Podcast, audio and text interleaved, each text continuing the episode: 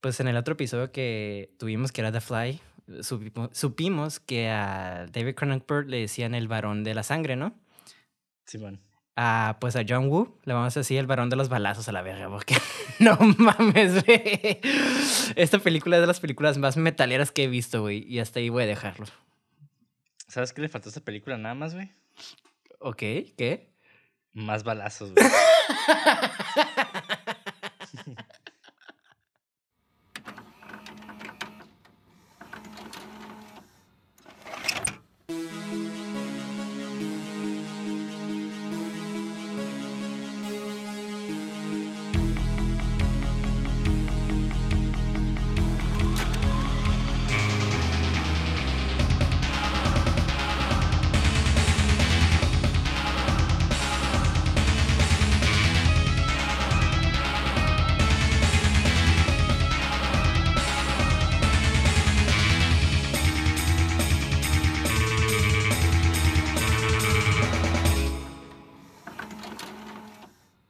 Bienvenidos a Cine666.mpg, el podcast donde en cada episodio su servidor Monty de André dialogará con Mauricio Villa acerca del análisis, crítica y hechos interesantes o pertinentes que envuelven una producción cinematográfica de género de horror, misterio, ciencia ficción y otros géneros de carácter fantástico. En pocas palabras, hablaremos de películas que nos gustan y de cosas que tal vez sean relevantes. Si no, no importa. Y bueno, el día de hoy hablaremos de Hard Boiled. En español, no sé cómo se diría, tal vez hirviendo duro. Hervido, hervido duro, no sé, güey. No, güey, así son los, eh, la traducción en español es... No, la traducción en español, el vecino de mi casa es un, un gángster, policía duro. No sé, güey. Ok, vamos a hablar de Hard Boiled, que es una película de acción china que salió en 1992 y que fue dirigida por John Woo, quien también dirigió otras películas como The Killer en el 89, Hard Target en el 93 Face Off en el 97 y Misión Imposible 2 en el 2000, güey. Entre otras, obviamente, güey. Pero esas fueron como que las más famosillas. Fueron con las que yo lo identifiqué y lo conocí. Y pues, les quiero dar un unos pequeños fun facts de estas películas. Avanta, antes de eh, empezar con eso, te quiero preguntar algo que me dejaste, que me intrigas. Tú ya, ya habías visto películas de este güey, fuera de... Sí, man. Ah, ok, ya. Ok, técnicamente este sería ya vi la Face Off y Mission Impossible, pero como son versiones americanas, como que no considero que sea como el mismo John Woo. Entonces, para mí, esta es como, se podría decir, la introducción inicial de John Woo en su gloria, ¿no? Entonces, no voy a decir nada hasta ahorita. Solo quiero escuchar tus okay. facts, pero solo quería dejar eso en claro que, bueno, creo que ya saben que me gustó mucho la película por el intro, ¿no? Pero pues, va a estar muy interesante el hablarlo contigo. Entonces, ya, perdón. Sí, sí. Eh, pues bueno, haz cuenta que al tratar de convencer a Universal para que lo llevara a dirigir Hard Target, que es una película que hizo con Van Damme. Esa película está ahí vergas, porque Van Damme sale con un mullet noventero, güey. Y pues es un, ya sabes, ¿no? Es como el güey badass, policía, detective, que le vale de todo. Tiene un mullet, obviamente, como siempre, güey. Como todos, como todos los héroes en los noventas. Y tiene una gabardina negra, güey. Y en esa película, para que él pudiera dirigir, Jean-Claude Van Damme, de hecho, lo defendió, güey. Ok. Y, y, le, y, más, y lo defendió como el Martin Scorsese de Asia, güey. I know, I know. Yo, yo no estoy de acuerdo, pero no sé, está como interesante eso, güey. Eh, eh, es que sí puedo verlo a qué se refiere. Porque me imagino que gangsters, mafia, John Woo como que trabaja eso. Sí, sí. Sí, eh, tiene ciertos tropos, ¿no? Pero definitivamente el estilo es completamente diferente. Exactamente, pero... Ajá. wow, no sé, me dejaste con la boca abierta y sin palabras porque... no sé, güey. Pues ciérrala porque se te va a meter una mosca, güey. O una verga. Ay, pendejo. Mm. o una, una, verga. Una verga voladora. Exactamente. Ay, pues déjala abro. y con eso terminamos el episodio. Ah, sí, y bueno, siguiente fun fact, güey. La película de The Killer, que esta salió antes de Hard Boiled, fue el 89. Ajá. Fue una de las inspiraciones de, de Perros de Reserva de, de eh, Quentin Tarantino, güey. exactamente. No la he visto esa pero sé que le robó todo. Sí, sí, sí, sí. Porque le, le, robó lo que son los trajes, las armas dobles, eso de arma El final. mano, y el Mexican standoff también. Ajá. Y pues, ajá, de hecho el, el trabajo de John Woo es como en general eso, ¿no? Es como, tiene esos tropos. Eh, sí. Y, Disculpa. ajá, y otra cosa de, obviamente vamos, tenemos que retomar la película de The Samurai, Mm. porque este director, el Jean-Pierre Melville, le influyó un chingo en John Woo para hacer sus películas. Pero obviamente este Ah. güey lo llevó a nivel explotación extrema, ¿no? Claro. Le dio su toque. Ok, wow, wow, qué chistoso, güey, que estamos eh, hablando de muchas películas, eh, obviamente, somos un podcast de cine, eh, pero eh, que en, en esa temporada, digo, sí planeamos cosas, ¿no? Pero hay como conexiones que, pues, obviamente en cine todo hay conexión, ¿no? Porque, pues, hay muchos directores y cómo no influirte de cosas, ¿no? Pero no me había puesto a pensar que el director de, de Samurai, y desde que hemos visto esa película, hemos medio tocado esa película constantemente, ¿no? Haya sido tan influenciada como para nunca lo había pensado yo de que, ah, sí, John Woo le inspiró esa película porque nada que ver, ¿no? Ajá. Entonces, bueno, ahorita que lo mencionas como que sí veo toques, pero como tú dices, no, lo lleva como la explotación así muy exagerado. Sí, no, o sea, definitivamente este güey hizo su propio cine, güey. O sea, Claro. realmente. eh, y, y aparte debo decir que es un cine muy, muy de la época. Yo creo que si saliera una película hoy en día así, no funcionaría tanto. Y lo vimos en Para Estados nada. Unidos cuando John Woo quiso hacer la transición como que no pegaron sus películas. Como- bueno, algunas sí pegaron, güey. Bueno, Bueno, en México yo creo, especialmente después, ¿no? ajá. Pero no sé, eh, digo, no investigué eso, no sé si esas sus películas pegaron en taquilla luego, luego. Pero yo recuerdo, güey, cuando estaba creciendo, yo sí, lo que son las películas de Van Damme, pegaban mucho. Y yo, bueno, es que también, ¿sabes qué? Eh, lo que es Nicolas Cage, John Travolta, Van Damme, o sea, incluso Tom Cruise, ¿no? O sea, todos esos güeyes realmente eran su propia marca. Todas las Ujú. películas que salían con esos güeyes eran películas que tenían éxito. Bueno, no todas. Este, yo sé que con, con Face Off fue un fracaso, una taquilla. No necesariamente como fracaso así, porque pues, o sea, en lo que me refiero es de que la transición de John Woo, que hizo de Estados Unidos, de China a, a, a Estados Unidos, el vato perdió. Digo, sí hablando como que lo conoció un chingo, ¿no? Pero. Viendo esa película y, bien, y lo que he visto de, Estados Unidos, que es Hard Target y Mission Impossible Face Off, ves las cosas ahí, pero ves que como que se americanizó y como que perdió identidad de él. Por eso yo siento que sus películas de ahora, las más modernas, pues, las que están fuera de China, no han pegado. eh, no me refiero en- taquillamente, sino como en el sentido de. em, como películas buenas, pues. No sé si me explico. Ujú. Sí, sí, Entonces, sí. ajá. Entonces, ver cómo él, pues se podría decir que yo me considero que Hardball es como la, por lo que he investigado un poquito de John Woo, es como su, su obra maestra, ¿no? Entonces, este, ver eso a, a la comedia media rara que Nicolas Cage y John Travolta tienen en, en Face Off es como bien raro, ¿no? Sí, sí, es- yo, yo realmente nunca lo, lo ligué cuando recién conocí a John Woo. O sea, como John Woo, no como no sus películas. Ajá, O sea, yo conocí primero sus películas antes de conocerlo a él, realmente. Que ajá. lo digo como si lo acabo de conocer persona, pero no me refiero a eso, ¿no? Me refiero a conocerlo a él como, como director, no sé. Como artista. Ajá. Sí, porque una cosa es ver un arte y otra cosa es como conocer al artista o, o más bien leer acerca de él. Exacto. Y en este caso, pues sí me quedé como que, ah, órale, qué loco. O sea, no imaginé que, el, que ya lo veo, que sí lo, puedo, sí lo puedo relacionar hasta cierto punto, ya viendo su, su historia. Ujú. Pero sí, o sea, si me hubieran puesto esas dos películas, la de Face Off y la de Hard Boiled, yo creo que no hubiera hecho el, el link de que era el mismo director. Exactamente. Y eso que sigue, por ejemplo, el John Woo es algo muy, muy, muy famoso de los Mexican stand-up, ¿no?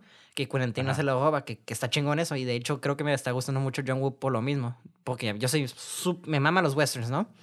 Y los westerns que tienen dúos. Y los Mexican stand-up, aunque no son dúos, eh, son derivados, ¿no? Entonces es como, ¡uh! Entonces me está gustando ver cómo eh, el director, un, un- el maestro de guion me compara mucho con Quentin Tarantino. Y a mí me molesta mucho, pero ya viendo como investigando eso, me estoy dando cuenta que Quentin Tarantino se está robando cosas que a gente que a mí también me gusta. Y eso se me hace muy chistoso ver cómo una persona puede tener como dos fases completamente diferentes, ¿no? Como algo muy... eh, Y cuando digo Hardball, sí es una película seria, ¿no? No hay como mucha comedia. Pero luego cuando vemos Face Off es como algo bien, una bestia muy diferente, ¿no? Entonces, como dices tú, eh, John Woo tiene como esas dos versiones artísticas bien raras, ¿no? Como la americanizada y, y la china. Y, Ujú. y, ese, y creo que de los directores que hemos hablado, se me hace sumamente interesante él, porque tiene su propio cine, su propio estilo, pero a la vez cuando quiso transicionar, como que olvidó todo lo que lo hacía él. Entonces, no sé, Bueno, está es raro. que en Hollywood uno como artista no tienes el 100% la, la libertad creativa. Ese sí es cierto. Entonces, Sí, es entonces cierto. ahí digo, yo no sé, yo digo, no, no, no entiendo cómo fue esa transición porque realmente pues no, nunca experimenté, especialmente en los 90 era también otra época diferente, se manejan cosas diferentes. Sí, es Entonces, cierto. ese tipo de transiciones son muy extrañas. También el sentido de, de estar con, en un lugar donde hablas otro idioma. Porque sí, yo sí. me he tripeado, ¿eh? O sea, ahorita que... Porque he querido hacer cortos aquí. Sí, es eh, cierto, sí, es Hungría, cierto. Y me quedo tripeando así de que, ah, fuck, o sea, ¿cómo, ¿cómo le doy instrucciones a alguien de cómo hable si yo no siquiera me sé el idioma, ¿no? O sea, porque también hay términos, hay ciertas expresiones que uno como extranjero no entiende. O cuando dicen ciertas palabras no sabes si las están diciendo con la intensidad que, que buscas. Sí, Ujú. No sé si me explico. Entonces, Ujú. yo creo que si hay una barrera ahí medio extraña al momento de hacer un salto de un país a otro. Pero, digo, definitivamente el vato entró en una producción muy grande. O sea, pues, seguro tuvo personas que le podían traducir. O, o tal vez el vato hablaba inglés perfectamente, no sé, lo desconozco, la verdad. Pero, no sé, o sea, había, estaban los medios, sí, ¿no? Pero igual, culturalmente sí es algo muy diferente. Sí se me hace muy chistoso eso de la transición de Wang Yu en el sentido de que Wang Yu, ¿eh? E- Ese es un personaje histórico. Perdón. Chitsu, güey. ¿Cómo se llama el director? Ya se me fue el nombre, perdón. John Woo, güey. John Hasta Woo. el nombre, es, el nombre es en inglés, güey. Sí, yo sé, yo sé. Perdón. me- estoy un pendejo, la neta. Pero se me hace chistoso como, pues, en sus dos etapas, eh, quiero decir que sus películas americanizadas son como más campy y no están malas. Y el hecho, me gusta el, el ver cómo experimentó con eso. Pero bueno, regresando al tema, se me hizo muy interesante nomás mencionar eso de John Woo, ¿no? De, de cómo él ha estado como en dos países haciendo cine. Pero algo que me sorprendió mucho esta película, güey, es el. Es. ah, Güey, es. ¿Cómo se puede decir? Es. Lo bonito o lo bello que estaba el caos de esta película, güey. Porque no mames, Sí. güey. Mira, yo, yo describiría a esta película como, como King Kong contra Godzilla, güey. Ok. Y lo, voy a, y lo voy a explicar de esta manera, güey.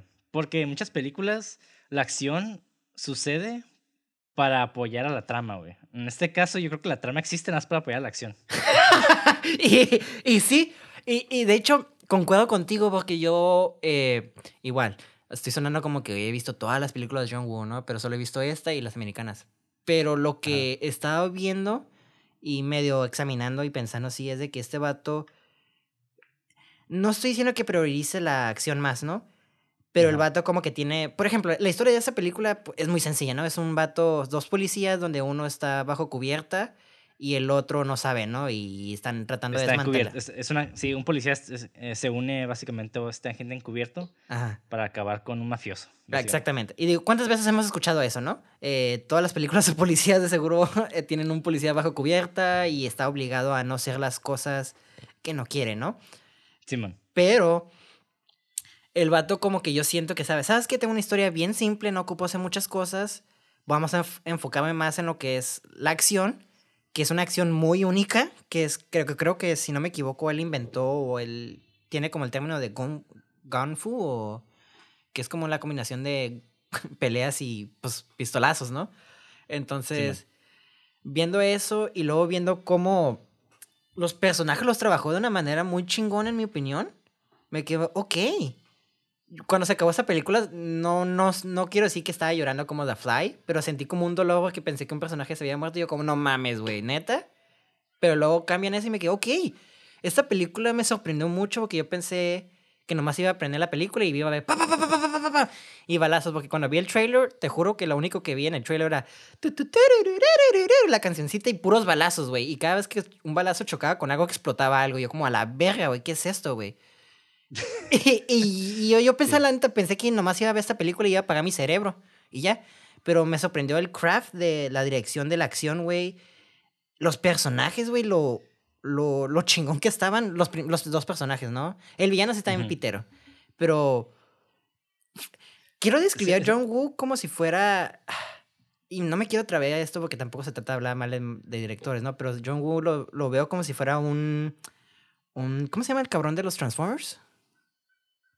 El cabrón de los Transformers. Pues no sé, hay muchos cabrones en los Transformers, güey. No, digo, el que dirigió los Transformers, las nuevas.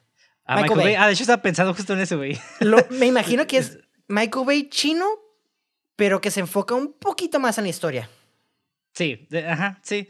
Es que no sé, yo, yo le veo muchas, muchas fallas a esta película personalmente, güey. Ok. Que, por ejemplo, la, la línea narrativa esta de... Digo, no me, bueno, no me quieren ganar mucho, ¿no? Pero así como en, en, los, en las fallas, porque realmente aquí no estamos nada más para criticar películas, es más que nada también para agarrar cosas buenas de películas que tal vez eh, parecieran no tener tanto. Pero, digo, sí las voy a mencionar por ejemplo, la, la toda la, la, parte donde el vato traiciona al, al, ex jefe y eso, me quedé como que, bueno, o sea, ok, o sea, la película pudo haber seguido sin todo ese desmadre, como que ya se me hizo más como novela ese, esa parte, personalmente, güey. Y creo que le da, sí le ayudó a darle dimensión al personaje, pero también como que se me hizo un poco fuera de su, de su, de su personaje el, el, el hecho de que matara a todos y así como que me quedé, güey no sé, güey. O sea, cualquier policía realmente en esas situaciones, el vato lo hubieran sentenciado también, güey. Porque hay cosas que, que hay, hay límites en ciertas cosas, ¿no? Igual el, el héroe de la historia que llega con el otro güey en la redada, le da un disparo en la cabeza. O sea, el estaba vendido y nomás llega y le da un blazo y me quedé, güey. O sea, esas madres, te vas a la cárcel, güey. O sea, y ahorita es como que, pues, el típico de maldita sea, lo hiciste de nuevo, acabaste con todos y arruinaste todo. Así típico de películas de policías, ¿no? Exacto, es lo que digo, e, e, es, es, es, exactamente porque yo concuerdo con todo, lo, con, todo lo que tú dices, es exactamente lo mismo, porque de hecho la película empieza con, con algo bien bizarro, bueno, no bizarro, sino se me hace como un... Está medio rara, ¿no? Porque empieza con jazz y están en una banda de jazz Ajá. y tú, ay, qué chingón, ¿no? Le están dando personalidad y luego de la nada empiezan los balazos, güey, y empiezan, entran en un café de, a un tipo café, me imagino. Digo, no conozco como la cultura de China, ¿no? Pero es como un tipo café o donde toman té, creo.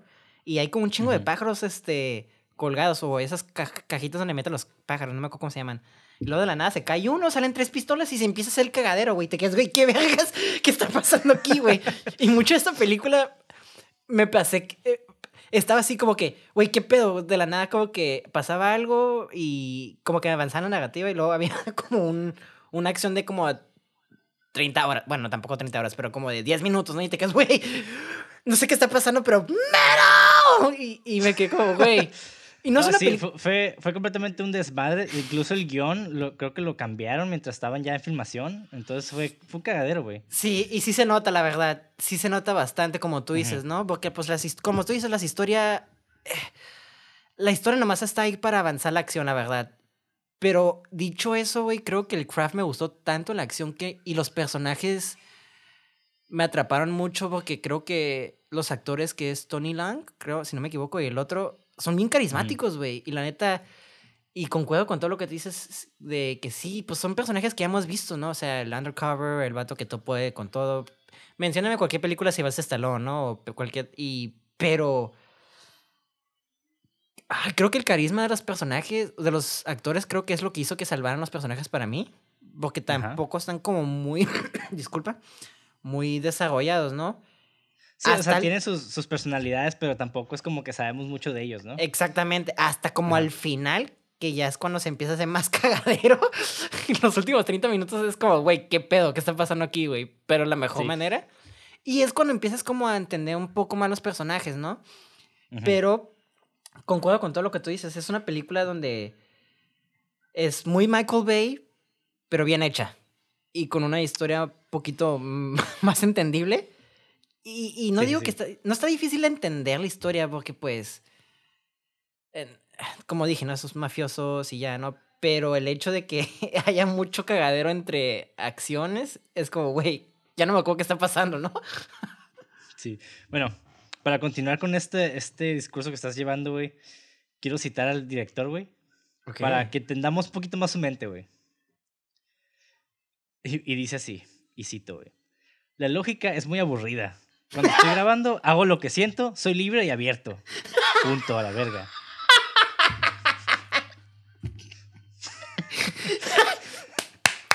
Lo respeto, güey. Lo respeto, no mames, güey. Y otra cosa, güey, agrega que tampoco le gusta la teoría del cine o el lenguaje cinematográfico adecuado y en cambio simplemente usa lo que quiere, güey. Verga, güey. No mames, güey. Literalmente, me- ahorita sabes que se me- leyendo eso, lo que acabas de decir, me imaginé a John Woo cagando, güey. Agarrando como una, un libro que dice reglas de cinematografía. Ah, qué chingón. Y se está limpiando el culo con eso, güey. Hijo de tu Sí. puta verga, güey. Pero mira, mira, la verdad, el vato, si siguiera esa regla, yo creo que haría un mejor trabajo. Personalmente, yo creo eso. Pero tal vez las, las escenas de acción están así porque el vato es muy libre, güey. Y déjame decirte que. Dime, ajá, ¿qué ibas a decir? Sí, porque o sea, las escenas de acción que maneja son sumamente complejas, güey. Extremadamente complejas. Sí. O sea, yo, me, yo estaba viendo y me quedé, güey, es un caos, un desmadre por todos lados, güey. Pinches balas que nunca se acaban, estos güeyes saltando. O sea, a- tiene hasta un plano secuencia en una parte donde me quedé a la verga. O sea, esa madre, o sea, está chingona. O sea, la verdad, que ¿El el, vato shot? sí entiende el craft. El vato entiende el craft al 100%, güey. Tú dices el one shot, ¿no? Simón, one shot. No mames, güey. Eh, eh, vamos a hablar un poquito más adelante porque yo tengo un chivo que decir de eso, güey. Sí, sí, más adelante vamos Sí. a hablar de ya lo técnico, pero Sí. Digo, estoy diciendo esto para que entendamos un poquito más a- a- al director. Y Y sí. para esto, pues voy a, voy a, listar, porque, bueno, las listé, pero las voy a mencionar, una lista de cosas características del director que hacen sus películas. Ok, antes de que avances eso, quiero decir algo que me llamó mucho la atención que de la cita y que siempre lo hemos hablado, ¿no? Este, hay películas donde la realidad es muy importante. Bueno, entre comillas la realidad, porque ya sabemos que el cine no es realidad, ¿no? Y, y entre más real seas, más te vas a sumergir en la película, ¿no? Por ejemplo, The Lighthouse. Eh, si hubiéramos visto The Lighthouse sin el diálogo tan específico a esa era, la película no había funcionado, en mi opinión, ¿no? Simón. Aquí, yo siento que si las escenas de acción, yo me voy a lo contrario, ¿no? Si las escenas de acción no hubieran estado tan bien hechas con el craft, esa película había, pues nada, ¿no? No, no hubiera sido tan memorable. Pero también es algo muy curada de este vato que yo siento que no muchos directores pueden tener o, o personas, ¿no? Yo, yo me incluyo a eso, de que me vale verga la, la, la lógica, ¿no? Y voy a hacer lo que yo quiero. Entonces, escuchando eso, el director, yo, pues la neta le aplaudo un chingo, porque yo sé que yo no sería capaz de eso, la neta. Si llego a dirigir algo, me quedaría como, wow, ocupo todo que esté bien controlado en mis guiones, me microdirijo, ¿sabes cómo? Entonces, Sí, es, que escuchando. es, algo, es algo muy riesgoso no seguir ciertos parámetros porque no sabes cómo va a salir.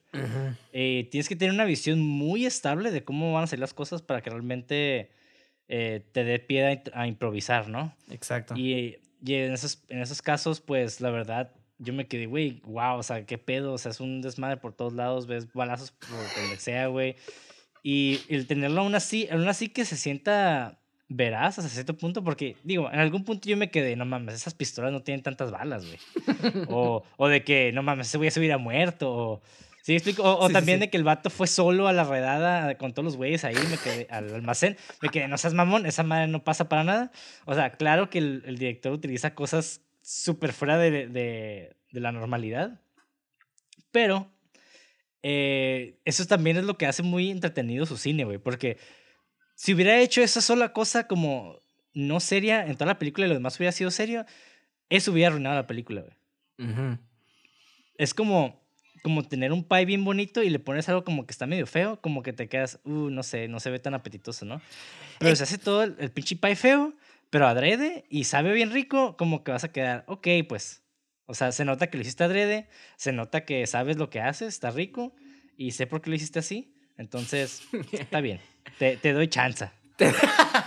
sí, y sa- sa- ¿sabes qué creo que es lo que tiene John Woo? O sea, como que algo que creo que, aparte que tiene una visión increíble para la acción, este, creo que él tiene, sabe cómo manejar su mood, no sé cómo se diría en español, su, este, atmósfera, si así lo quieres Ajá, decir. Sí, su atmósfera. Entonces, este, porque yo siento que, y digo, eso es, ya es talento de él, porque como tú dices, no me gusta hacer lo que yo di, como dijo él, ¿no? Más bien, la cita que tú dijiste. Me gusta hacer lo que yo quiera, lo que yo, como yo gusto, ¿no? Pero dentro de ese caos tiene como una manera muy rígida, o bueno, no sé rígida, pero un- tiene una manera de trabajar, ¿no? Porque pues toda la película es bien consistente en el tono. Y una persona como lo que tú me lo estás describiendo, ¿no?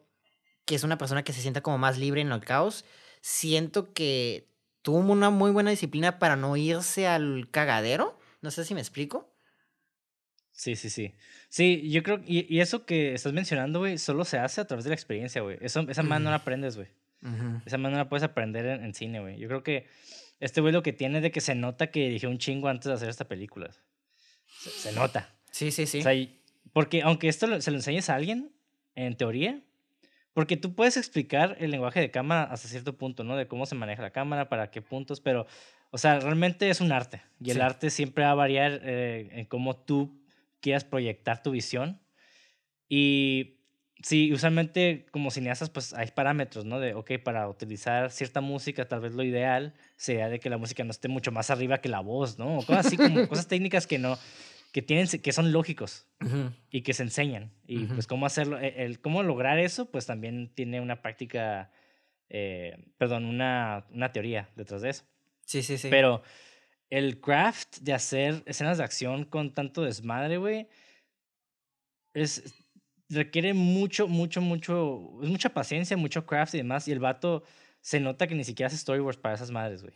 Y, y, y es muy común, de hecho, los, en escenas de acción para directores como más eh, educados en ese aspecto, casi siempre se hacen storyboards, storyboards para llegar a cierta continuidad y cierto y este cierto ritmo, ¿no?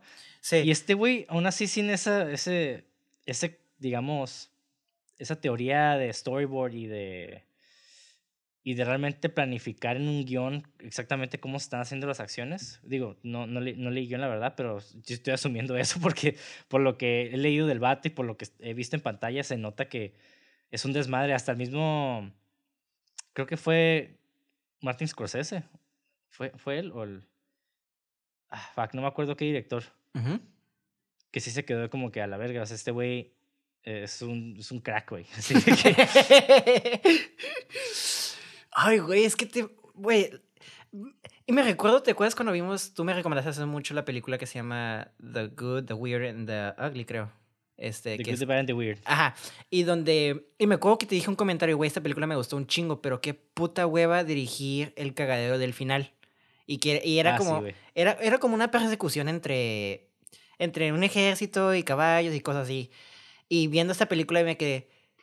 Ok, en esa película que digo, The Good, The Weird and the Ugly, eh, eh, eh, el cagadero era como una escena hasta el final, ¿no? Pero aquí en este Hardboiled eran como cuatro cagaderos que, que, que calculo. Y Sí, sobre. güey, fácil. Son, y- tres, son tres principales. Ajá, exactamente. Y te quedas, no mames, güey.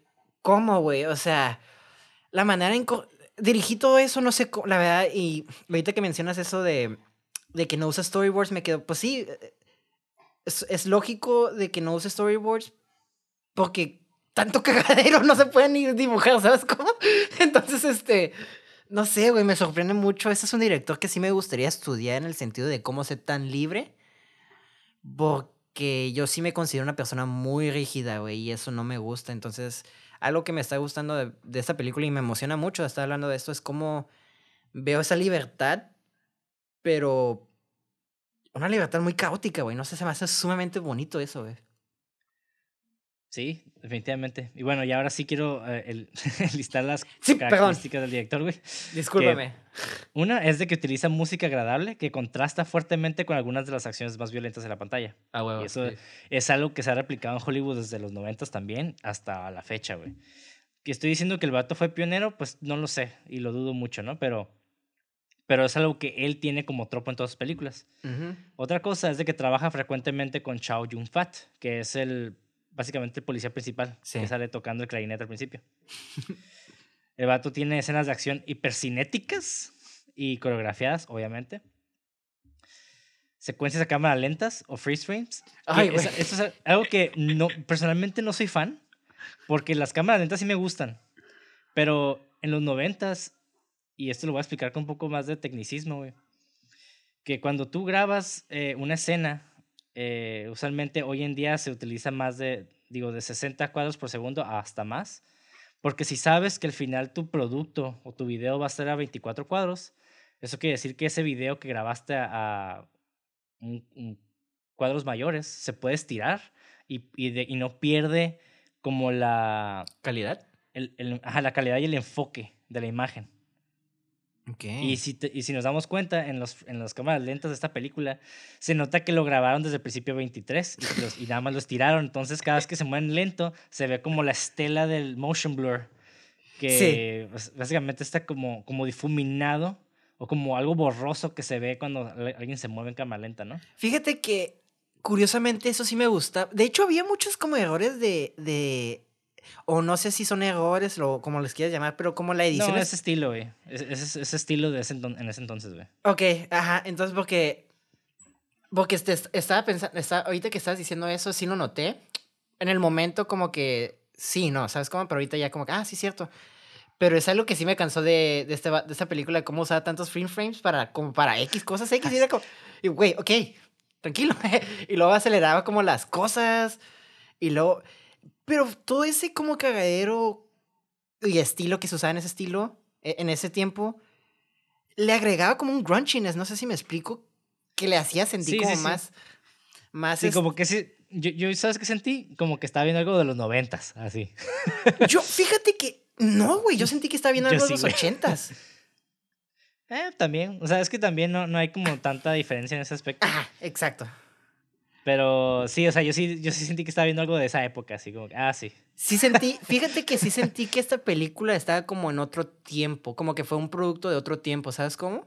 Sí, ajá, es lo que mencioné al principio, de que obviamente esa película y dices, no, esta madre, Sí, pero... ahorita la hacen, la gente se ríe, güey. Sí, sí, güey. Y ahorita.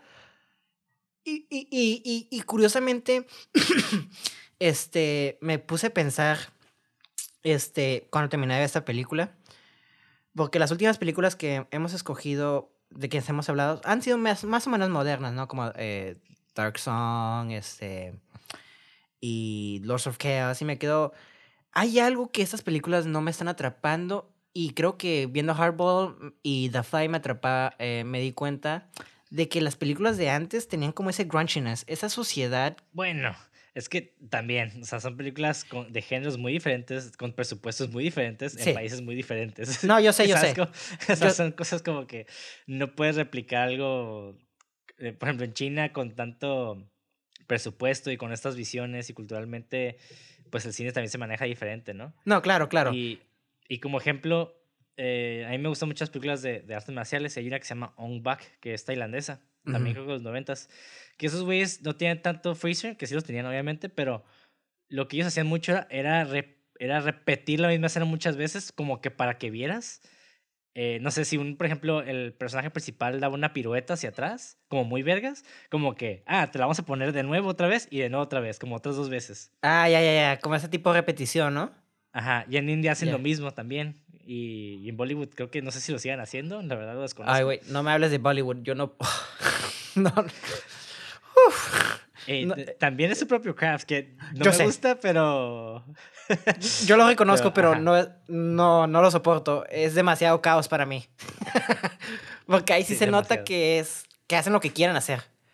Y tienen sus propias reglas. Entonces a mí eso.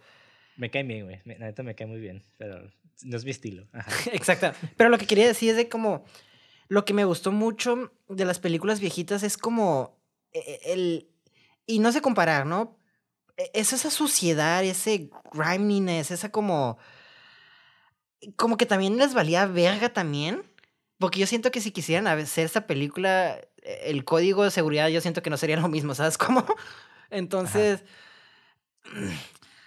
Me gusta. Creo que estoy remontizando mucho las películas viejitas. eh, y no quiero hacer eso, pero es algo que noté que hay, hay un tipo de craft diferente, ¿no? E- Eso. eh, me gustó que se sintiera sucia esta película y creo que me estoy en una tangente, pero realmente no, no pensé que esta película me afectara tanto en el sentido como me inspiró, güey, no sé, eh, me, dejó pensando mucho cómo, pues no tienes que ser tan restringido como tipo Roger Eggers, o bueno, no estoy diciendo que él sea, ¿no? Pero es- esa persona, por lo que he escuchado y leído, es muy, muy microdirige en sus guiones, ¿no? Y aquí ver como ese estilo completamente de cosas completamente diferentes me, me, me deja pensando, güey. Me, me fascina de cómo puedo seguir estudiando John Woo para tener esa libertad de creativa, ¿no? Sí.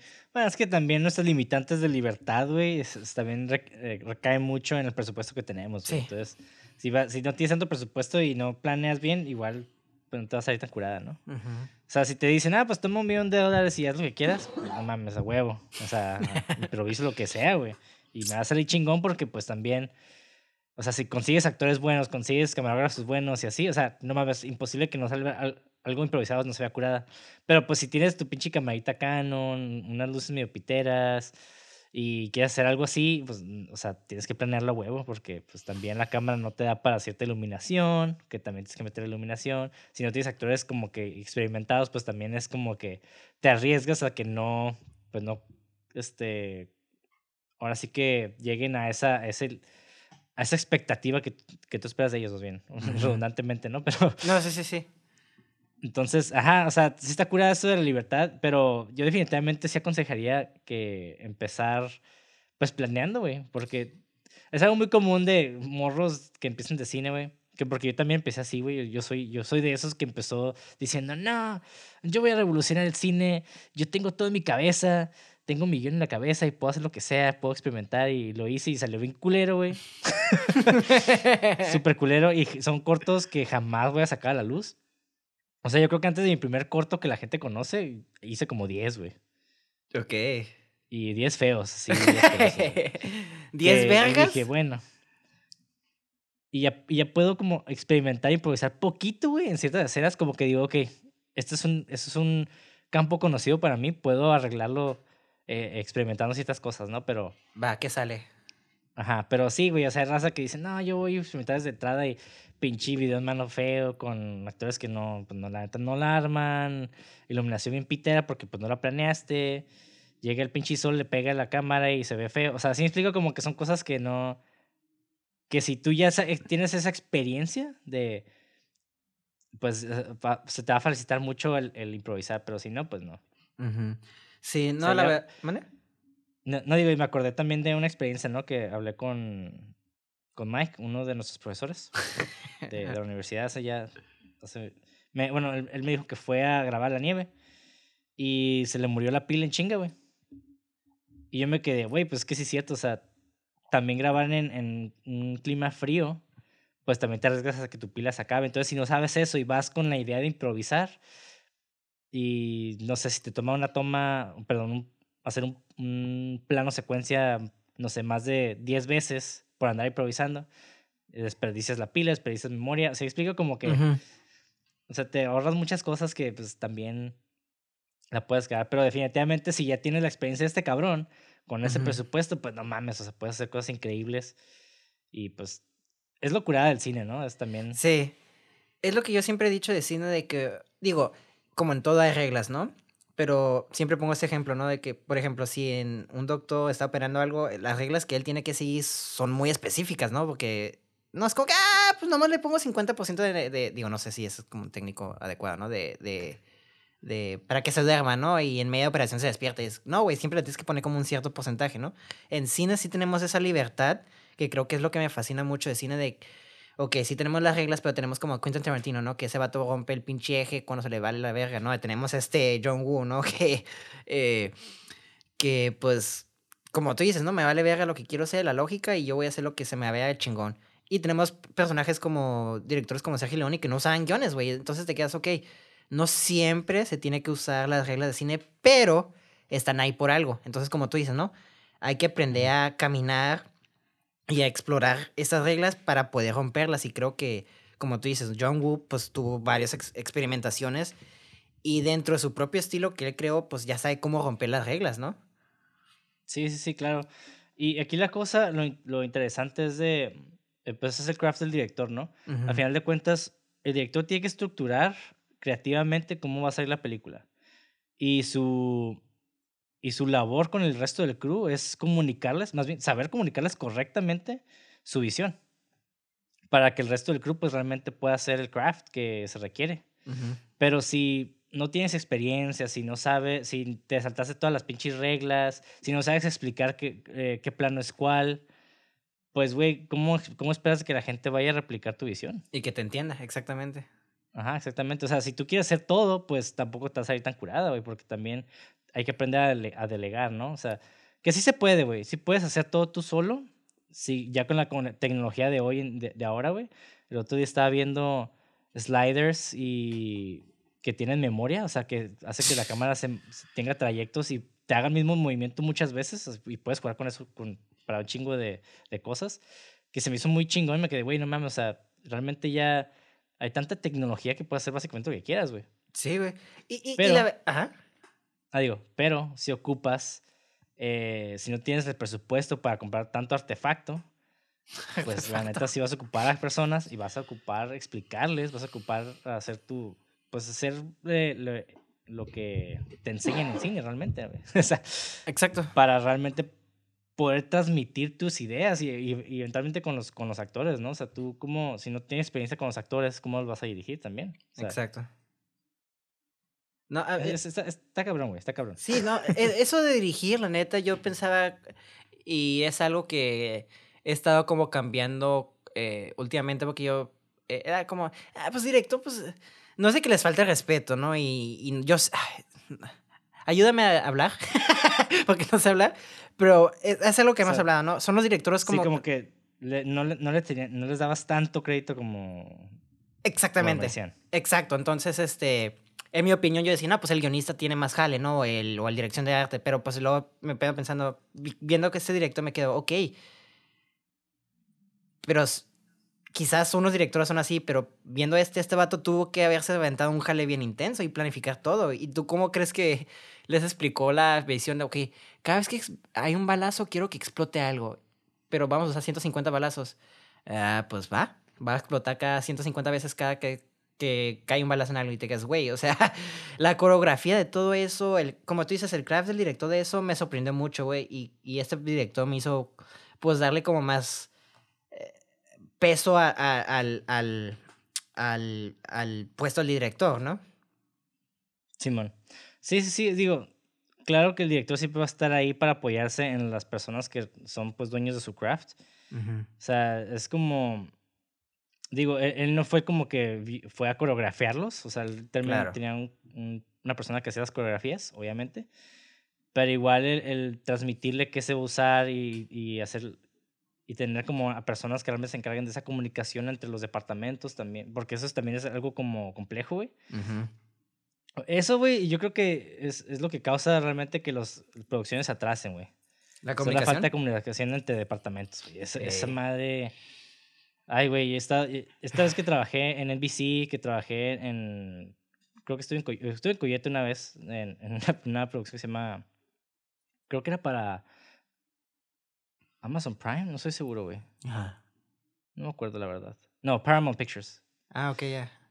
Era para Paramount. Eh, y la neta, güey, casi todos los, los errores que salían era de cosas bien pendejas, güey.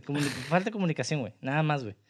O sea, porque todos saben lo que todos saben lo que hacen, güey, pero si no te explican qué es lo que va a seguir o qué es lo que tienes que evitar, pues, ajá, ¿no? Es Así como. tan pendejo como de que, ah, no te pases esta línea porque, porque aquí, hasta aquí llega la escena, ¿no? Y si te pasas y no te, no te avisaron, pues también ya- oh, tenemos que repetir la pinche escena. Y ya son otros 15 minutos, 20 minutos. ¿Sí me explico? Como que... Sí, güey. Y suena estúpido. tontas. Y, y suena estúpido para la gente que nos escucha. Ay, como cinco minutos te pueden atrasar tanto, güey. Cinco minutos. Cualquier minuto que se sea atracción, eh, uy. Que te atrase. eh, Porque, por ejemplo, la primera toma te puede tomar cinco minutos y te tomó 10. Pero la última toma que vas a hacer en el día te va a tomar 30 minutos, ¿no? Pero esas tomas se van recorriendo, recorriendo. Ahora ya no tienen los 30 minutos para hacerlo y es, oye, güey, no hay nada más estresante cuando ya está a punto de acabarse un rodaje y todavía te faltan tomas que termines. como- Sí, güey. No, no, sí, sí, tiene mucho que ver, digo. Digo, no es como que con tanta experiencia en producciones grandes, en el caso. O sea, No, ni yo tampoco. en- he estado en tres producciones por, po- por, poco tiempo. Pero, o sea, en ese, en ese poco tiempo que estuve, noté luego, luego identifiqué problemas en chinga, güey. Ujú. Y me quedé, güey, es que no mames. Y está cabrón, güey. También trabajar con tanto crew está muy cabrón. Sí, Pero sí, bueno, sí. regresando a la historia, güey. Algo que me llamó la atención, güey, que yo no sabía, es de que al Tequila, que es el personaje principal, me llamó la atención para empezar el nombre, güey. Sí. Este, el inspector Tequila, de hecho, se, se basa en, lo- en los superpolicías ficticios, que es el Dirty Harry, Of course. que está interpretado por Clint Eastwood en la película de Dirty Harry, Dirt, y el detective teniente Frank Bullitt de la película de Bullet, Esa no la he que visto. es- ese fue- está interpretado por Steve McQueen. Oh. Ajá. Y en esas dos películas, el, el detective siempre es como esos güeyes como All Guts, No Glory, como Ya. esos güeyes como bien bravos que Sí, sí. no le tienen miedo a nada y, y me vale verga si me muero. O sea, ese tipo de, policías, güey. Ya. Que lo, que lo chistoso es de que esos dos policías están basados en alguien real, güey. Ok. Está ajá, en un detective de homicidios de San Francisco que se llama Dave Toshi, quien ganó fama porque fue el investigador principal en los homicidios del Zodíaco, güey. Oh. Ajá. Interesante. Sí, güey. Entonces, ajá, está curada porque el Zodiac, el, ese detective inspiró a estos dos personajes de, de películas, de Dear Harry y Frank Bullitt. Y después estos dos personajes de películas inspiraron a Tequila. Todo está conectado, güey. Todo es un remix, entonces- como decimos. Ajá, ajá, ajá. Todo es remix, todo es inspiración, güey. Y, y está cool, güey. Y la verdad, el personaje de Tequila, güey, ¿qué te pareció, güey? A mí sí me gustó, güey. Me gustó que fue. Digo, es como. Ya sabemos lo que es, ¿no? Si vemos a Tequila, es Terry Harry. Quizás no tan agresivo, pero es la misma actitud, ¿no? Me gustó que sea como. Pues. Es que está difícil de hablar de ese personaje porque, pues, es un arquetipo que ya hemos visto, ¿no? Pero siento que el actor sí le puso un poquito de carisma. Me gustó mucho como la química que tenía con su novia y su, pues, amigo aliado, se podría decir. Entonces, Sí. entre más empezó a interactuar con los demás, más empecé a entender el personaje. O me- no entender, porque tampoco es como que muy profundo, ¿no? Pero me gustó más. Sí, eh, yo, yo tengo como nada más una cosa que sí me, me, me brincó un poco de ese personaje. Y es algo porque, no sé, psicológicamente me quedé como que, ok. Porque vemos al principal princip- a a este güey, al tequila, está con su compa, el otro detective, en la primera escena, ¿no? Que están en, en este tea house, ¿cómo se le llama? Como esta casa del té. Ah, Donde básicamente van a servirte té. Esos restaurantes chiquitos que tienen como nada más sirven té y creo que galletas, no sé, güey. Y también vendían aves, ¿no? Y ajá. curiosamente es otra característica del director de que siempre tiene aves. en su, Blancas. eh, en- ajá. No, las palomas es nada más en las películas gringas. Ah, sí, curiosamente. cierto. Sí, sí. Pero sí. antes de eso, casi siempre tienen aves de diferentes tipos. Y aquí vemos estas aves enjauladas y luego vemos como que el pedo de la grulla, ¿no? Y este, bueno, el punto es de que hay, en, en ese restaurante, el güey ya es que matan a su compa. Ajá. El vato creo que hasta le da una patada para que no le disparen, ¿no? Como que Sí. el vato no se meta. Pero aún así el otro pendejo pues se metió y lo mataron. Ah, a mí Ahí me gustó eso, Me güey. brincó un poco, ¿eh? A mí me gustó la patada, güey. Ah, a mí también, a mí también, pero lo que se me hizo, lo que me brincó fue cuando ya lo mataron. El vato va y le da un balazo en la cabeza así sin piedad, güey. O sea, el otro güey me quedé, güey. O sea, se nota que el vato estaba tomando su trabajo de una manera demasiado personal. Ajá. Pero curiosamente el vato nunca lo, lo atormentó, pues el matarlo así, güey. Fue como que, ah, no tuvo ninguna este, repercusión. El vato, pues así. Como Sí. Que, ok, ok. Mató un cabrón, le di un brazo en la cabeza y ya me olvidé de él. O sea, como que, ok. Bueno, la repercusión, entre comillas, fue que le cagó el palo el. El. el ¿Cómo se llama? El. El, el Sí, su jefe. A su jefe, pero pues. Pero sí, yo entiendo, o sea. Obviamente. Aquí entramos como la lógica que dice este. John Woo, ¿no? O sea, me vale vergas. Está, se ve chingón que le haya disparado y la, toda la sangre me haya explotado en la cara, ¿no? Ahí es cuando entra la lógica y, de John Woo, ¿no? Oh, se ve bien chingón, visualmente se ve bien chingón como el vato está cubierto en. Creo que era como harina, ¿no? Y la sangre le explota en la cara y se ve bien chingón. Pero negativamente no tiene sentido. ¡Eh! No hay pedo. Es un vato que. Y te quedas, ok, güey, no lo justificas, pero como que lo justificas de una manera medio lazy. Y me quedo, Ajá. ok. Y, y en ese sentido, estuvo chistoso porque me estuvo recordando mucho el comentario que tú me dijiste de que. Es que Mauricio, a ti te gusta eh, ver cosas intelectuales. O, no me acuerdo muy bien, pero que lo que, que tú ves sea de tu cosas que, que, que alimentan tu intelecto, digamos. Exactamente. O que, o que estés- más bien, es suena bien mamador, güey. Que estimulen tu cerebro, güey. Eh, No sé, güey. Es, es que lo que. eh, Y es lo que estaba pensando también, me quedé. Realmente yo soy como el mamador de nosotros dos, porque reacciono más con la emoción, ¿no? Y, y lo que a mí me gusta de ti es que tú tienes la capacidad de separar tus emociones y juzgar la película de una manera, pues, adecuada y objetiva, ¿no? Y aquí me está recordando mucho eso porque estaba viendo la película, güey, esta película en papel no debería de gustarme. Porque los personajes, hasta yo lo admito, no son como muy, este, deep y tú sabes que yo siempre me fijo más en los personajes, pero aquí el craft del director estuvo tan bueno, güey, que los personajes me gustaron, pero cada vez que pasaba la acción estaba como.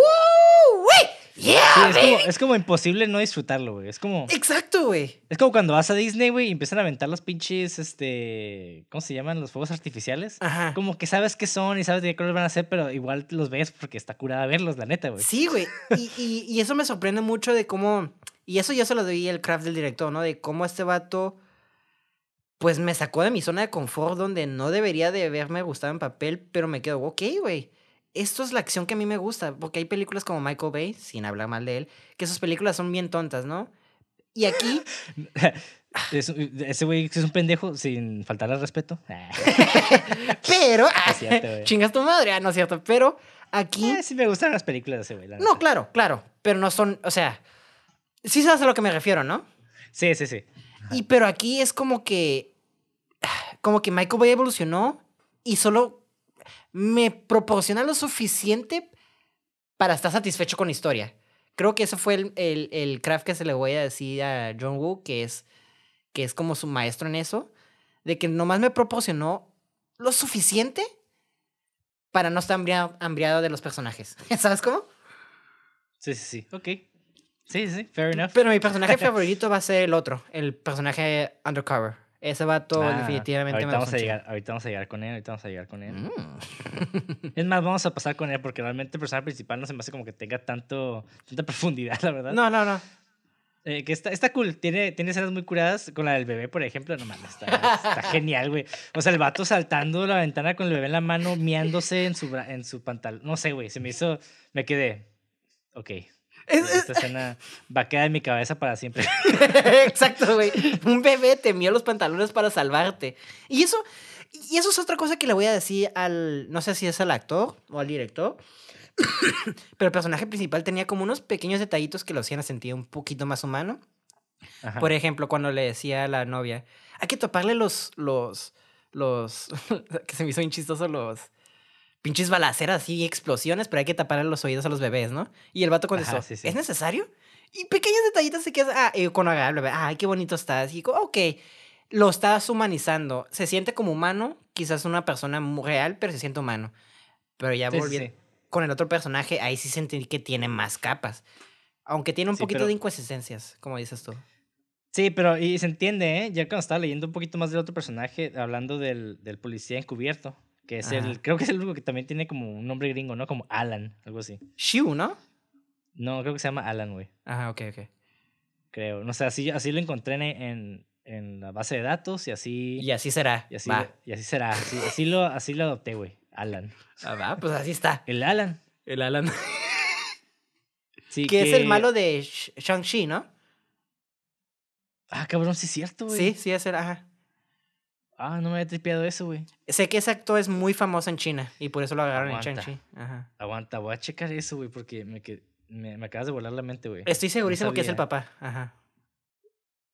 El Tony Chu Wai Long. Ajá, Tony, ajá. Tony Lang. Ajá, Yo le digo Tony Lang porque somos compas, tú sabes. Ah, sí, claro, a huevo, obviamente. Hey, Tony. ah, sí, güey. Sí, sí, es cierto, güey. Shang-Chi, güey. Está en Shang-Chi. Está verga. bien pinche guapo ese guato. Sí, güey, qué bien. Ok. Güey, esa, esa, esa, esa escena como me dio risa, güey, cuando llega el, el tequila con el dibujo de ese cabrón. Me que no mames, ese güey, ese- todo pinche chi- cualquier pinche chino en la calle, güey.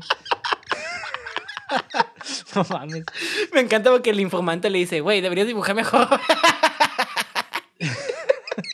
Sí, güey, no, o sea, no mames, es como si yo llegara, no sé, güey, en, en, no sé, en Estados Unidos, ¿no? Llegas con un pinche, un güey blanco normal, así como, ah, sí, pelo corto, güero, ¿a ¿quién podría ser, no?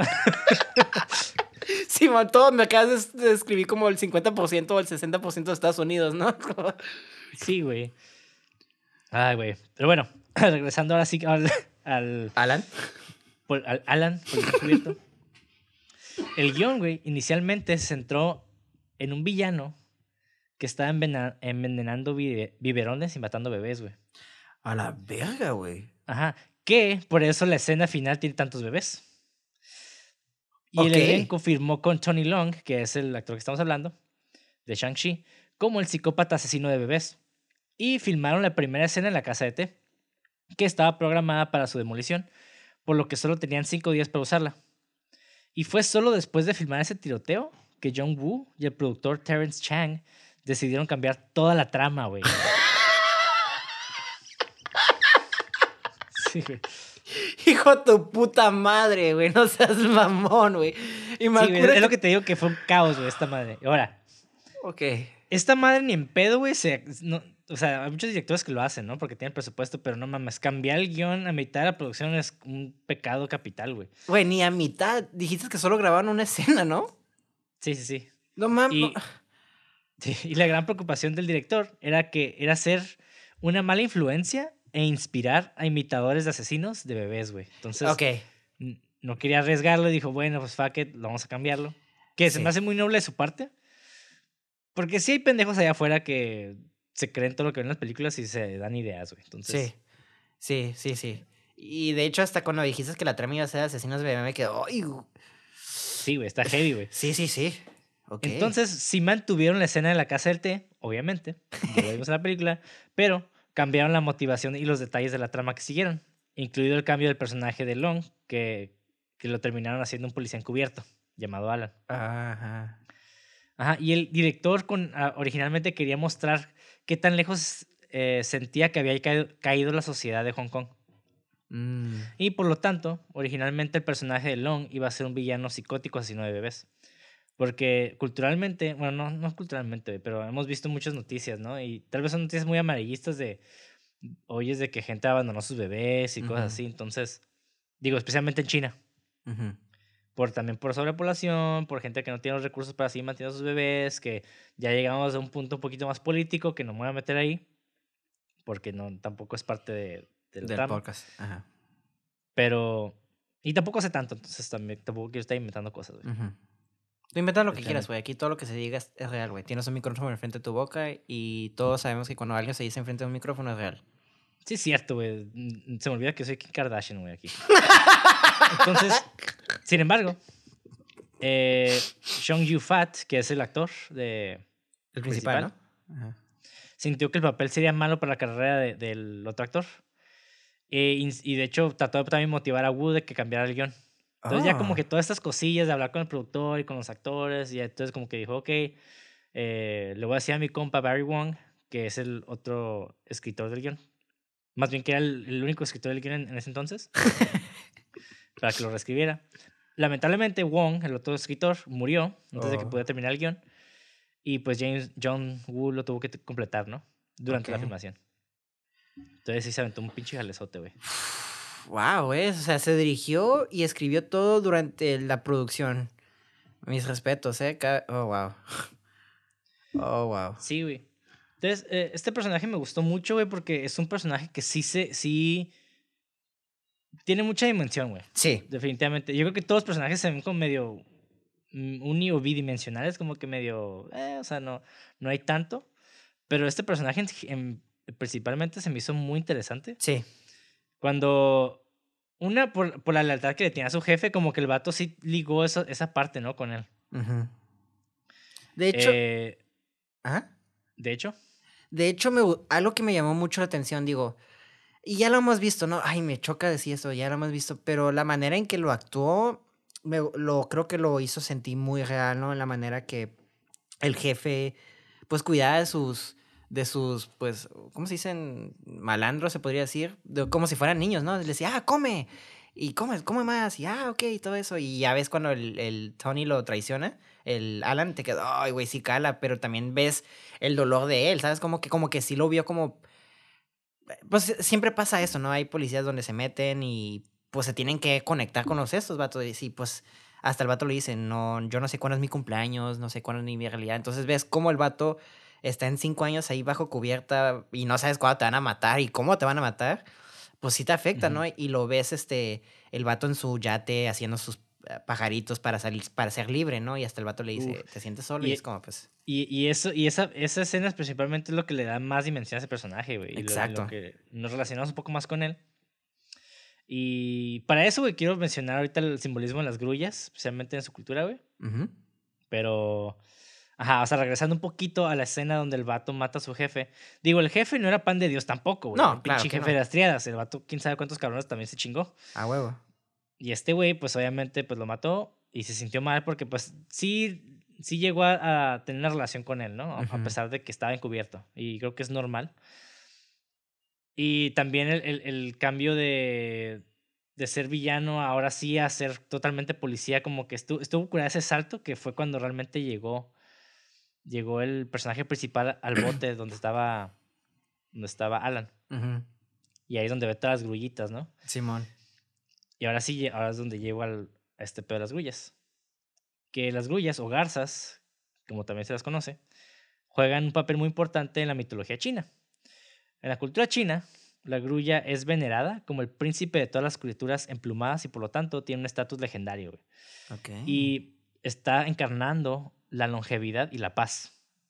Y es el segundo símbolo de ave más favorecido después del fénix. Mm. A lo largo de la época imperial se utilizaron motivos de grúas en las túnicas de los funcionarios civiles para representar sus filas, debido a su capacidad para vo- volar alto y a las largas distancias. Sus alas se utilizaron como amuleto para protegerse del agotamiento. Y está muy irónico y curada a la, vez que utilizara eh, la grulla, espe- especialmente para, para simbolizar a los caídos en esta, en esta, en esta película. Porque pues la grulla realmente si representa paz y longevidad. El vato los asesina, güey. Y todavía, pues obviamente ya no, ya, no, vi- ya no viven más, ¿no? Es como esta contraparte. Sí. Yo creo que Oh, de cierta manera, eh, este personaje para mí, güey, como que quiere mantenerlos vivos a través de las figuras, güey. Sí, sí, sí, exacto. Sí, yo también. De hecho, creo que le hice esa línea, ¿no? Le hice. Eh, le- Algo similar, Eh, ¿no? Dice, no, no dice exactamente eso, pero dice, refiriéndose a las, estas grullas de origami, dice, siempre odié hacerlas, pero ahora las hago cada vez que mato a alguien. Exacto. Y, y yo cuando escuché esa línea me quedé, oh, wow. Ajá. Uf. Entonces, el vato se siente mucha culpa, güey, al matar a alguien. Entonces, Sí. su manera de manifestar esta culpa es a través de estas grullas, o estos origamis, ¿no? Sí. Y me gusta porque Que- está como en soledad y, no, y la única compañía que tiene son esas cosas que representan como pues sus pecados, en, en otras pa- palabras, ¿no? Sí. Y, y curiosamente, el origami, pequeño paréntesis, güey, eh, pues obviamente la, la misma palabra creo que viene de Japón. Entonces, Ah, wow. siempre se liga mucho a la cultura japonesa, Sí. pero muchos dicen que sus raíces, antes de estar en Japón, vienen de China. Hmm. Entonces, entonces está como interesante ese, Ajá. esas cosillas, ¿no? Pues todo es un remix, como hemos dicho, Ajá. hasta en la vida. Sí, eh, y, y se me hizo muy cool esa parte. Yo creo que es lo que más me gustó de la película, ese, esos pequeños simbolismos dentro de, de las aves. Que yo creo que es lo más simbólico que vamos a encontrar en la película, porque Claro. realmente es una película de acción, de trama simple y demás. Sí. Y tampoco voy a estar mamando mucho, porque pues no, no se presta, ¿no? En esa película. Sí, esta película, la verdad, son de esas películas que es para apagarte tu cerebro. No porque no ocupas un cerebro, sino es para nomás entretenerte, la verdad. Sí, que sí tiene una, una trama un poco compleja y aquí es donde mete un poquito... Hay algo que no entendí de la trama, güey. Ajá. Que yo creo que es más que nada un hoyo en la trama, pero tal vez tú me puedas corregir, güey. O Ajá. alguien que nos esté oyendo. Ya ves, después de matar a su jefe, güey, en el almacén, el Alan, después se va a su, a su bote y está con el, el detective, ¿no? Ujú, Y después llegan a mat- quererlo matar a unos güeyes. ujú. ¿Quiénes mandaron a esos güeyes y ya se murió el otro güey? Ya ves que cuando mata a todos sus compas o sus ex compas, queda uno vivo. Cuando todos llegan, ya ves que. Es que es, es, es- es- es un cagadero. Ya ves que llegan, hacen el raid y matan a Ajá. todos. Y luego llegan otra vez los jefes y ya los atrapan, ¿no? Y luego el, el Tony le dice, no, pues el Johnny le dice, mata, mata a tu jefe. Ya, pues como que lo mata. Luego vuelve a matar a todos, pero uno queda como herido. Ese vato es el que va y va a matarlo. Por eso luego Ah, llega ok, Johnny ok, ok, después. ok. Llega después Sí, y ¿sabes? Sí, yo creo que como que no identifiqué a ese güey, porque sí me quedé como que, ah, no mames. Empecé a hacer mis propias teorías, ¿no? De que, ah, tal vez el jefe de, de policías está también metido en ese pedo. No. Y, o sea, empecé a mamar. Yo, yo ahí Fue una toma muy rápida. De hecho, ¿no? yo tampoco. Yo cuando lo vi, que eh, cuando se vio, se cayó y vi la cara de ese güey, porque yo ya lo había visto que era parte del crew del, de Tony, ¿no? Antes de la traición. Y luego cuando Ajá. llegó al bote, eh, vi su cara y dije, ah, entonces quedó vivo. Porque cuando cayó, cuando ya es que les disparó, vi que cayó y como que lo vio como que, you motherfucker. Y luego ya. Ok, Pero, o sea, ok. Ok, ya tiene un poquito más sentido para mí, ¿no? sí, sí, sí. Sí, ok, muy bien. Y también, eh, no sé, e, ese, ese creo que fue lo único que me quedé como que, ah, no sé. No, sí. sí, sí. Pero- Yo también ah, al principio me quedé, ah, what? Pero ya. Sí, y, y, ah, perdón, y regresando un poquito más a los simbolismos, güey. Ya, digo, ya hablamos de la grulla. Hay otra cosa que me llamó mucho la atención, güey. Ok. Bueno, hubo dos cosas, güey. Eh, la, primer- la primera, bueno, la voy a mencionar, vamos a hablar después, pero antes de que se me olvide, güey. ¿Qué pedo con, la, con el almacén abajo de... Ni almacén, era como una... lo- un, un- ¿Cómo se llaman esos es, hiding spots, güey? No sé cómo llamarlos, güey. Como como- Caja fuerte, ¿no? Una caja fuerte gigante, como un panic room. Sí, güey, abajo del hospital. ¿Qué pedo con eso, güey? Qué chingados, güey. Me, me, quedé... Y por, no sé, güey, me, hundió bien cabrón eso, güey. A mí me quedé, güey, ¿what? Pero luego me quedé, ok, whatever, let's go on with it. Sí, sí, sí, ajá. yo ¿Qué pedo, güey? Es como, no sé, es como si tuvieras villanos en México, güey, como de narcos y de la nada tuvieran como una casa abajo del DIF, no sé, güey. Es- Te es que me hundió bien cabrón, güey. Fíjate que sí me gustó, ¿sabes lo que me rescató esa como ondeadera? Cuando el Ajá. Johnny le dice, la siguiente vez tal vez esconda co- mis cosas debajo de una policía, de una estación de policía. Ajá, sí, sí, sí. Sí, ajá, y tiene sentido, pero me sacó de una bien cabrón. Sí, ya que dijo esa línea me quedé, ok, el vato está tan vergas que debajo de un hospital puedes con esas cosas, ¿sabes cómo? Entonces me quedé, ah, eh, me quedé, ok, est- está media como, por eso te digo que se siente como una película bien ochenterona, güey, porque... Ajá. Pero es que, ¿sabes qué?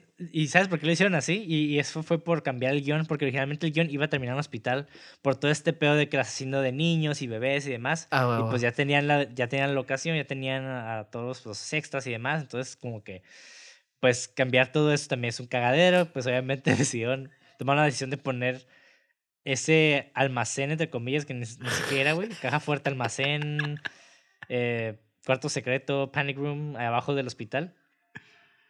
Y me quedé, ok, ¿qué pedo, güey? O sea, no sé, hubo cosas obviamente muy fuera de lógica en la película, güey, Sí. que de cierta manera, como que cuando terminé de ver la película me quedé, ¿qué pedo? ¿Por qué hicieron eso, no? ¿Qué acaba de pasar? Pero, pero, no, pero curiosamente no lo cuestioné mientras estaba viendo, güey. Exactamente, porque, ok, y te pregunto esto, güey, ¿tú crees que el, último acto hubiera funcionado si no hubiera estado en un hospital? Ah, sí, claro que sí, pero eh, no sé, el que estuviera en el hospital sí le dio como más... Intensidad. Sí, güey, no sé. Es lo que te iba a decir, porque te lo juro que la película yo no siento que sea intensa. Está buena, pero intensa no creo. Yo empecé a sentir la intensidad bien cabrón cuando ya todos empezaron a llegar. Ya ves que el Chonglu, creo que se llama el, el actor.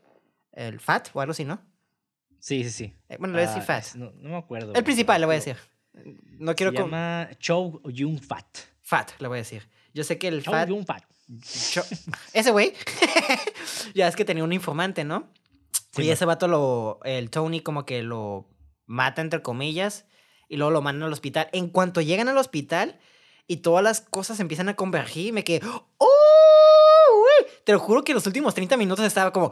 ¡Oh! ¡Shit! ¡Yeah, baby! Porque era como que no mames, güey. Disparaban y era una bala y el vato salía volando y me quedé. Y me sorprendía porque me quedaba, ok, ¿qué vas a hacer ahora? Oh, oh, vas a meter a bebés. Oh, shit. Ya está subiendo la intención. Oh, ahora los bebés se tienen que escapar de debajo del hospital. Digo, saliéndose de- del hospital por una cuerda. ¡Wow! ¡Qué intenso, güey! Y me empecé a poner bien intenso porque, pues, yo no sabía en qué cagadero iba a ser. Y en cuando empiezan a matar todos los civiles, me quedé, no mames, güey, ¿qué pedo, güey? Esos últimos 30 minutos, literalmente, es un cagadero, güey, de comienzo a final, güey. No, esta pinche masacre, güey. Esa Sí, madre ya nivel, nivel Afganistán, güey. Sí, güey. Y, y fíjate también, un personaje que me gustó un chingo. Digo, antes de, de hablar del otro punto que también me hundió un poco, güey. Ajá. Que se me olvidó mencionar este personaje, que fue el Mad Dog, que el vato del parche, güey. Ah. Ese personaje, güey, está como bien X en, en modo de desarrollo, planeta, porque es el típico vato malo, Terminator. serio. Ajá, es, es un robot, güey. Ujú. Asesino, güey. Básicamente, ¿no? Sí, sí, sí. No literalmente un robot, pero sí me explico. sí, sí, sí. El punto es de que el vato. Me gustó mucho la escena cuando se van a disparar el Alan y ese güey. Y están en medio todos los como heridos y los enfermeras y demás. Y me quedé, güey, qué chingón que los dos como que, el, que bajaran sus armas. Así como que esa, esa, ese ritmo, güey, que es como una especie de respiro entre Ajá. todo el desmadre. Que también le, le agrega tensión. Me encantó, güey. Eh, me Sí, quedé, güey. wow. Qué Y- chingón. El personaje también, qué vergas, porque también le da un poquito más de, de dimensión a ese personaje específicamente. Exacto, güey. Me- Más, porque- más honor, no sé, güey. Sí, güey, porque lo- tú lo ves como un Terminator, como si fuera un T-1000, ¿no? El vato siempre va por Ajá. su misión, así, ta, ta, ta, corriendo. El vato lo ves acá rato aventando granadas, el vato en una moto atrayendo a todo el mundo. El vato está bien vergas, ¿no? Y lo veías matar como si nada. Pero lo que llamamos matar a gente mala, entre comillas, ¿no? Que era como pues otros, otros, otros vatos de ot- otro crew, ¿no? Que otras bandas y todo eso.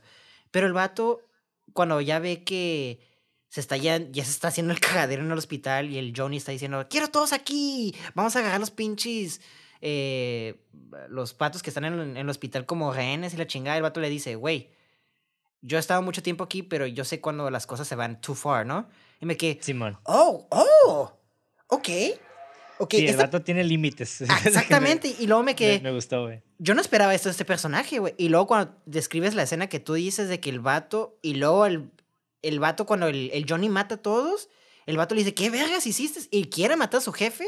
Eso es lo que digo, que tiene como esos pequeños detallitos de character development que no deberían de Es- estar aquí, pero Ese están. es un ¿sabes? samurái, güey. Exactamente. Ese güey es un samurái, güey. Exactamente. Y a mí me quedé, wow, ok, el vato. Y está bien chistoso porque lo, lo que le dice al, al, al Tony le dice: Yo odio estos dos tipos de personas. Gente, policías y gente que traiciona a su jefe. ¿Y qué termina siendo él? Traicionando a su jefe, güey. Y yo me quedé como: Sí. Esos son los pequeños detalles que hacen un guion exquisito, ¿no? Tienen que ser. eh, Y, y de hecho, ese diálogo también tiene un poquito más de peso porque el vato dice perros que, que traicionan algo así, güey. exacto, güey. Y te quedas Y el vato, es- su apodo es Mad Dog, el perro, el perro loco, güey. Exacto, güey. está más vergas, güey. Y te, y te quedas, güey, esto, esto no debería estar en esta película. Esto es demasiado character development y muy detallado para una película de acción, entre comillas, ¿no? Pero Ajá. Eso es lo que hace que esta película, digo, tampoco es como que está lleno de character development esta película, ¿no? Tiene esos pequeños detalles que te quedas, oh. Pero está cura ver cómo. Es, es como si estuviera comiéndome una torta de. Una torta bien rica, güey. Pero luego las- le das la mordida y sabe más rica de lo normal. Y te quedas, ok, no esperaba esto, pero pues, va. Chingón. Es sí, como, como esas papas del McDonald's que son lisas, güey, de repente sale una curly fry ahí y te quedas, ah, de huevo. Exactamente. Y dices, fucking yeah, Christmas came early. A huevo. Bueno, el punto es de que ese personaje tiene como dos diálogos que realmente le dan dimensión a su, a su personaje, que, que me gustaron mucho, güey. Esos dos diálogos estuvieron perfectos. sí. Es, el vato es una chingonada, pero algo más muy curioso, güey. Ese personaje no existía, güey, antes de, de, de- No existía en el primer guion de la película, güey. No, wow. Ok. ¿Y sabes por qué lo metieron, güey? Porque sí. ese güey, el actor que hace de Mad Dog, el vato era, un, era el coreógrafo. E- Estaba ahí para coreografiar nada más, pero el vato había sido estrella de artes marciales en muchas películas chinas, güey. Incluida Five Deadly Venoms, que es una de las películas de, de- de artes marciales más vergas. Icónica. China. Ajá, más icónicas. Y, y este güey, pues el director es muy, era muy fan de ese güey. Y fue como que, hey, ¿quieres salir en la película? ¿Sabes cómo me lo imaginé, güey? Con ese emoji como... Con los emojis que tiene como flash y los dedos juntándolos. Así como que... Sí, "Ey, man, sí, sí. ¿Quieres salir en mi película? Sí, güey. No, está muy genial. Ahora sí, regresando al punto donde decía otra cosa que me sacó de onda. Ajá. El eh, este güey Tequila está en, en, en, la- en las oficinas principales de, de la policía y el vato va como un altarcito, güey, empieza a rezar, güey, de su maestro. Eso me hundió un poco, güey. Pero me investigué acerca de eso, güey, porque me llamó mucha atención. Y eso, güey, la estatua que, el te- que Tequila y otros policías adoraron en la comisaría es de Wang Yu. One you... Eh, Que- guerra. También es conocido como General Quan, que es el dios taoísta de la guerra. Es el que te dije, güey. Es el que dije, One Ajá. You. Ajá, ahí está. Ah, ok, ok. No, no, no te había este, entendido bien. No, sí, es, es un dios You- de la guerra, ¿no? Bueno, no Sí. sé si es una entidad, creo. Sí, bueno, Wang Yu fue un gran, un gran general militar, Sí. verdadero. Ajá. Más tarde fue un emperador durante la dinastía Han del Este, que fue deificado ya en la dinastía Sui. Incluso hoy, el general Quan eh, todavía es adorado entre los chinos, debido a que Wang Yu es una deidad guardiana que ejempl- ejemplifica la valentía, la rectitud, el liderazgo, la protección y el triunfo. Las agencias policiales chinas lo adoran comúnmente para que las bendiciones de Wang Yu lo protejan en la vida y en el trabajo. Y en Hong Kong, cada comisaría tiene un santuario dedicado a Wang Yu, güey. Ah, qué cool, güey. Está cool. Sí, güey, yo, yo me hundió al principio y es algo muy curada también de ver películas de otras culturas, güey. Como Ah, que te quedas como que, ah, qué pedo, o sea, ¿qué Aprendes. onda con eso? Y, y ya lo ves y ya... Y pasa lo mismo, ¿no? Con, con la película de A Bittersweet Life, que hablábamos de las armas, que realmente estamos tan acostumbrados a consumir el ¿Armas? cine gringo que siempre son pinches balazos por todos lados, que te quedas, ¿qué pedo? ¿Por qué no hay balazos, no? ¿Por qué no tienen armas? Y, y te quedas, oh, ok. ¿Qué diferencia, no? De sentido. Corea y China. Sí, más. Bueno, es que también hay de películas a películas en China también, güey. Claro, claro. Pero igual, sí, o sea, China, China está como más al nivel de Estados Unidos. Creo que, creo que la gente consume un poquito más, eh, no, no sé cómo decir ese tipo de películas, pero más... Si no me equivoco, China es el segundo mercado de cine más potente aparte de Estados Unidos. Sí, ajá. De hecho, creo que hasta ya llegó al nivel, güey. Muchas, muchas eh, películas nuevas que están saliendo están producidas por China también. Y están O sea, y dirigidas para China, porque saben que está todo... No quiero sonar mamón, porque Shang-Chi... Pero Shang-Chi fue dirigida para, pues, ganar dinero en ese mercado, ¿sabes cómo? Todo es un negocito, pues. Entonces, Pues este... puede ser, güey. Pero, por ejemplo, vemos películas como con The Rock. Hay una, una que tiene. que sale en un edificio gigante, güey. Sí, es así que se está quemando, ¿no? Sí, está quemando. No recuerdo Sí. cómo se llama. Se llama Skyscrapers. Skyscraper, no ajá. güey. donde brinca de un lugar a otro, ¿no? Que se hizo como un meme de que no podría brincar eso, pero bueno. Sí, sí, sí. Eh, esa película, por ejemplo, realmente la producción fue mayormente china, güey. Sí, también una de Matt porque los- Damon, que es está en Ajá. China. The Great Wall. exactamente, exactamente. Y sí, y, y cada vez más películas gringas eh, de Hollywood están, están metiéndole más eh, cine chino porque, uno, hay mercado y dos, Y el gran, dinero. gran parte de sus producciones vienen de China también, güey. Sí. Entonces, no sé, está curada como ver esta sinergia, ¿no? Sí, sí, que sí. no sé si es algo bueno para el cine independiente, pero ahí está. Creo que yo lo ahí veo como usted- más feo que tú, porque yo siento que nomás lo hacen para ganar dinero, porque pues el cine de Estados Unidos es como un mercado y lo veo más como... Sí, claro, güey, claro. Entonces, pero sí me gusta eso de que China ya está... Toma muchos países, no nada más China, ¿no? Pero ya China es una potencia literalmente en, en, en la industria del cine. Pues es como bien loco que para que una película en Estados Unidos tenga una secuela, tiene que, le tiene que ir bien en China, ¿sabes? Como es como, güey, wow, qué loco que hemos llegado a ese nivel, ¿sabes cómo? Simón. Sí, sí, sí. Y sí, no sé, se me hace, se me hace muy interesante todo ese pedo, güey, que realmente, pues, yo creo que investigarlo, pues, también tomaría mucho tiempo. Y bueno, nada más, antes de pasar a los fun facts y hablar un poquito más de lo técnico, güey. Eh, nada más quiero mencionar que el eh, digo, continuando con los simbolismos. Sí hay otros simbolismos en la película, pero son muy mínimos. Igual, por ejemplo, el arma dentro del libro de Shakespeare sí tiene como un peso. Ah, sí, sí, sí. Porque pues obviamente Shakespeare son como también historias demasiado trágicas, güey. De hecho, casi to- todo es tragedia, güey. Shakespeare, güey. Sí, sí, exactamente. Y pues, ajá, tiene, hay una, una especie de referencia ahí. Desconozco cuál sea específicamente, si es, si es que hay una específica, porque realmente yo no, no es como que he leído Shakespeare, porque pues la neta Qué hueva. nu- nunca, ajá, nunca, la verdad, nunca se me ha antojado. Nomás he visto como las películas que han hecho de sus obras y obras de teatro. En fin, ya saben, típico Romeo y Julieta y bla, bla, ¿no? y este... Y también había una pintura de Gustave Adolphe en... en Ah, sí, sí. Sí, que, que eso desconozco su significado per- personalmente. Estaría cura si alguien sabe, pues que nos lo ponga. Eh, no, no me di la tarea de investigar mucho tampoco la película porque quería hacerlo un poquito más ameno, siendo que era una película más que se prestaba más a esto. Pero igual, si encuentran el significado de la pintura de Gustave Adolphe, mm, no me acuerdo cuál es el, otro nombre, pues ahí lo dejan. En fin. Eh, ya pasando un poquito más a lo técnico, güey. Yo sé que querías hablar del one shot, güey. Plano secuencia. Güey. Hay una, hay una escena, güey. O sea, voy a, para los que no no nos están oyendo, nada más para ponernos en contexto, hay una escena donde están en el hospital y agarran un elevador. Creo que el, el policía encubierto, Alan, le dispara a un policía por accidente y lo mata. Y el otro güey cae en la negación, ¿no? Como muy típico, así. No, no, no, no, no, el vato no era policía, no te preocupes. Como que, no, pero sí. Fíjate- no, no, no, no, no. Ah, yo siento que se lo estaba diciendo para que él no se paniqueara. Ajá, sí, sí, obviamente, obviamente. A mí me gustó mucho esa ¿no? escena. A partir de ahí yo siento que le agregó dimensión a los dos personajes también. Sí, sí, como que los güeyes, y es algo muy común también de los soldados, ¿no? De que no apagan ese chip de moral, güey, porque Sí. están en medio de la guerra, entonces no pueden distraerse, güey. Exacto. De hecho, cuando yo vi esa, esa parte, te digo, ya es que en esa, los últimos 30 minutos estaba como, ¡uh! ¡ah! Me quedé, no mames, güey. Y, y ese momento cuando lo mató, yo, yo lo, porque ya e- era un personaje, no era muy importante, ¿no? Pero era recurrente, ya lo me has visto. Y me Ajá. quedé, no mames. Wow, y el vato pues se nota que está bien shock, ¿no? Y, y me gustó mucho eso.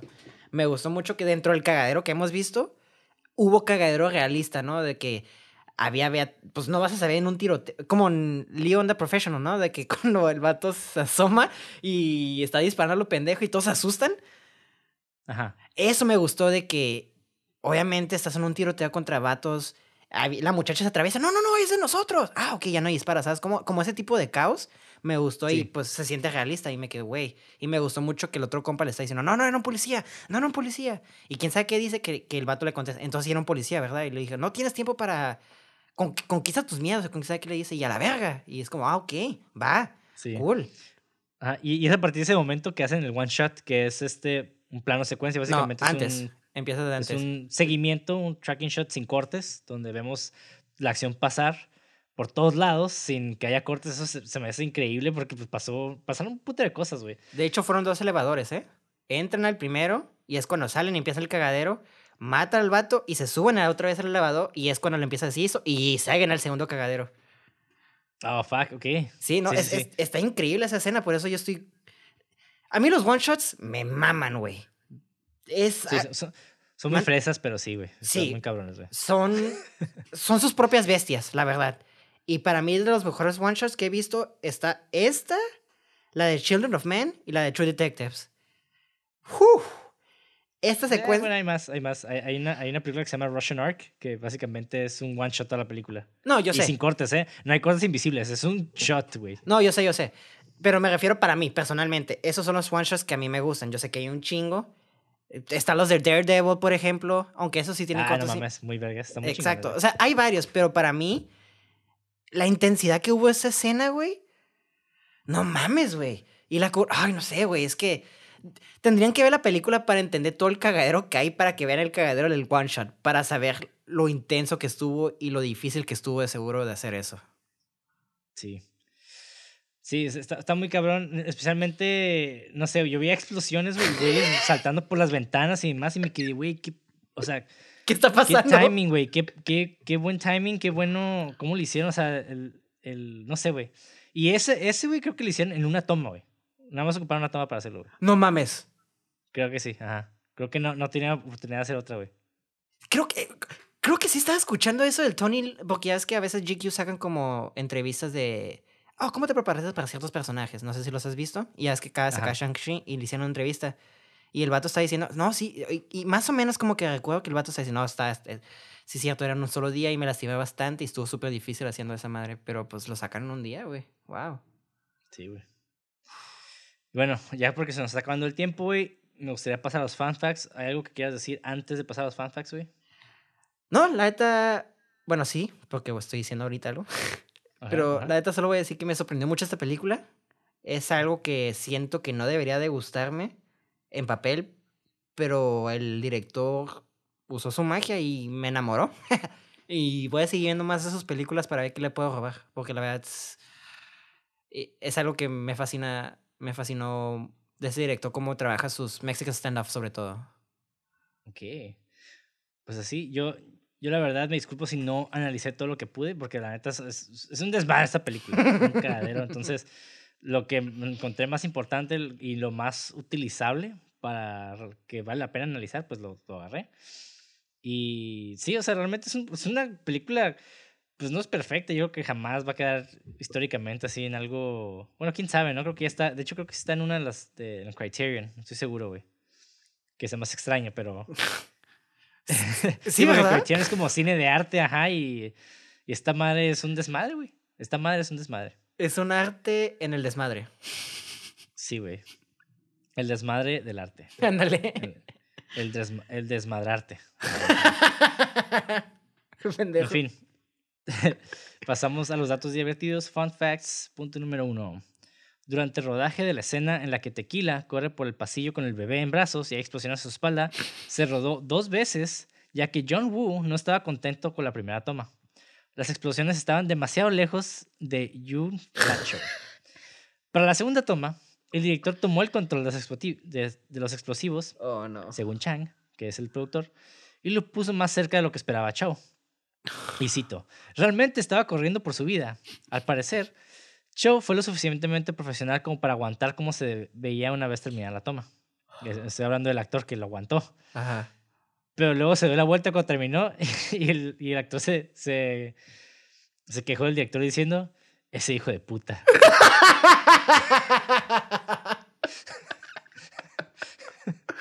Es lo que te decía, güey, hace rato en mi tarjeta de que ya no sé, no es el mismo cine que se hacía antes, ¿sabes? Como había una actitud de vale verga.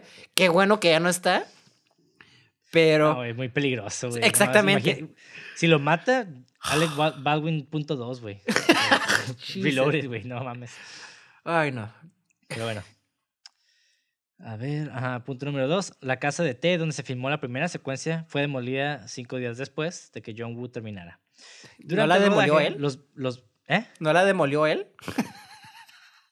Eh, Puede ser.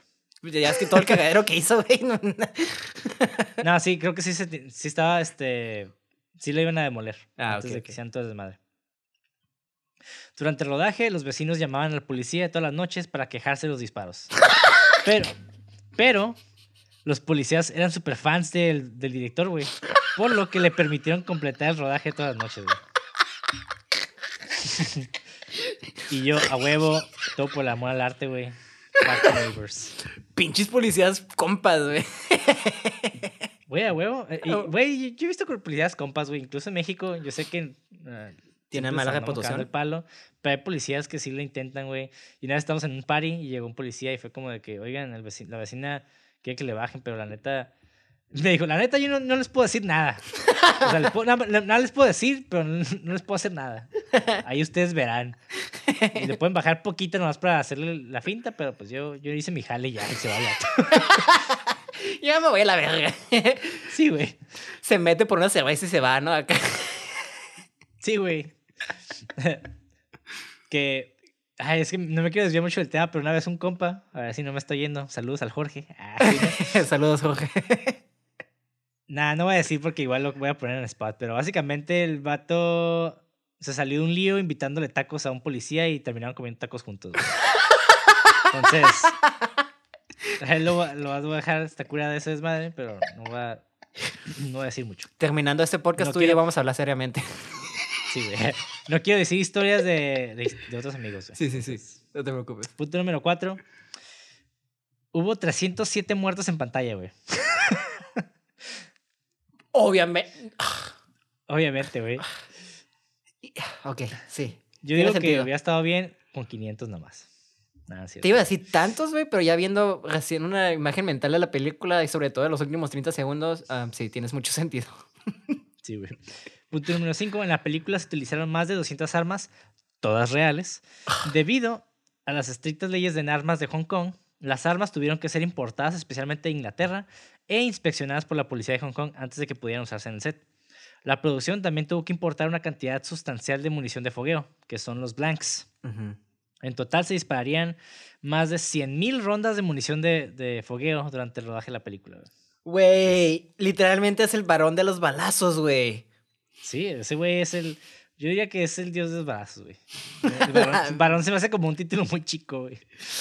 Ay, güey, es que quería hacer la... Ay, no, no mames, güey. Sí, güey, es el dios de los balazos a la verga, güey. John Woo, el dios de los balazos. Chinga tu madre, güey. No mames, güey. Punto número 6. Muchos de los gestos de tequila, como tocar el clarinete, fueron tomados de un policía real que John Woo entrevistó para la película. Oh. Y el amor de tequila por el jazz proviene del propio John Woo. Ah, está cool. Eso está cool. Punto número 7. Debido al horario del rodaje, solo se tuvo la- una oportunidad de realizar plano secuencia durante el tiroteo en el hospital. Eso ya lo dije, Sí. pero sí, solamente una vez. Wow. Muy cabrón, güey. Punto número 8. Como muchas de las otras películas de John Woo, se improvisaron elementos de las secuencias de acción de las películas, como el famoso, y cito, deslizamiento en la escalera, en la casa del té.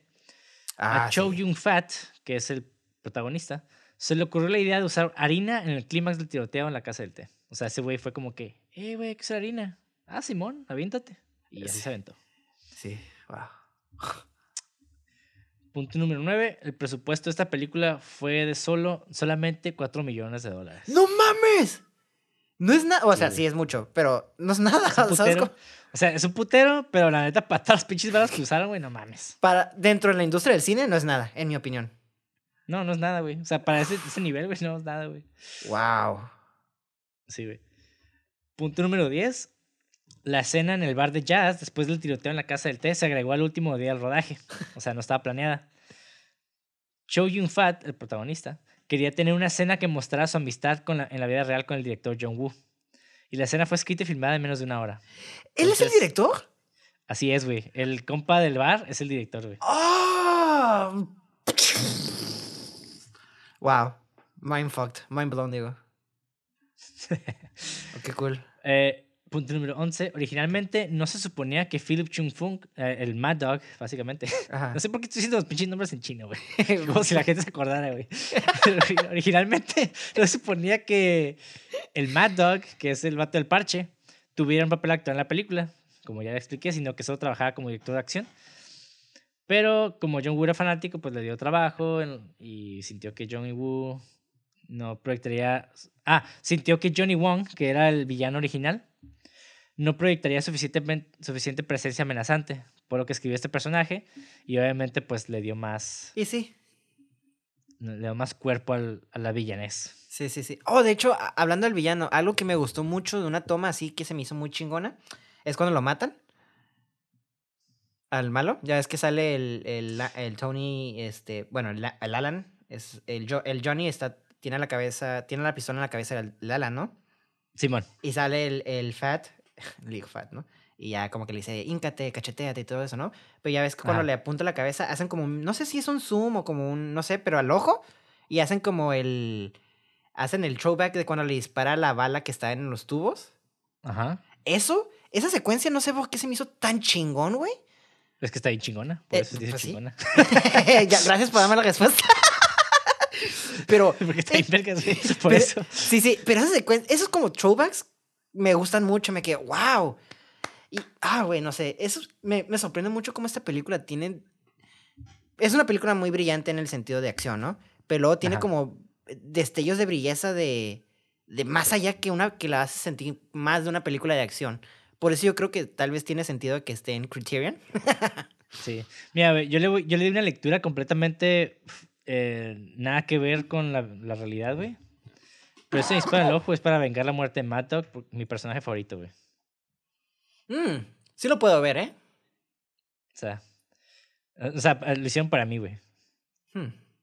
Sí. O sea, Porque yo- dijo, voy a matar, le, voy a quitar el ojo a este güey porque maté al personaje favorito de Ricardo y como el personaje favorito de Ricardo tiene un ojo, pues este güey tampoco tiene un ojo. güey. Sí, sí, John Woo se vino al futuro y dijo, hey, yo sé que te va a gustar, escuchó este podcast y dije, ah, este güey sí le gusta ese personaje, vamos a hacer esto.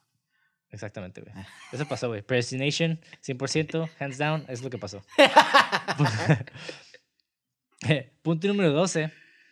Todos los personajes tenían sus voces dobladas por sus propios actores para ahorrar dinero. John Woo dijo que, no, e- que esto era conveniente ya que no tenía que preocuparse por configurar micrófonos boom y otros elementos de sonido. Entonces, Ah, ah, me acabas de matar, güey. Sí, ya sé, güey. Lo siento, pero eres innecesario. Nada, cierto.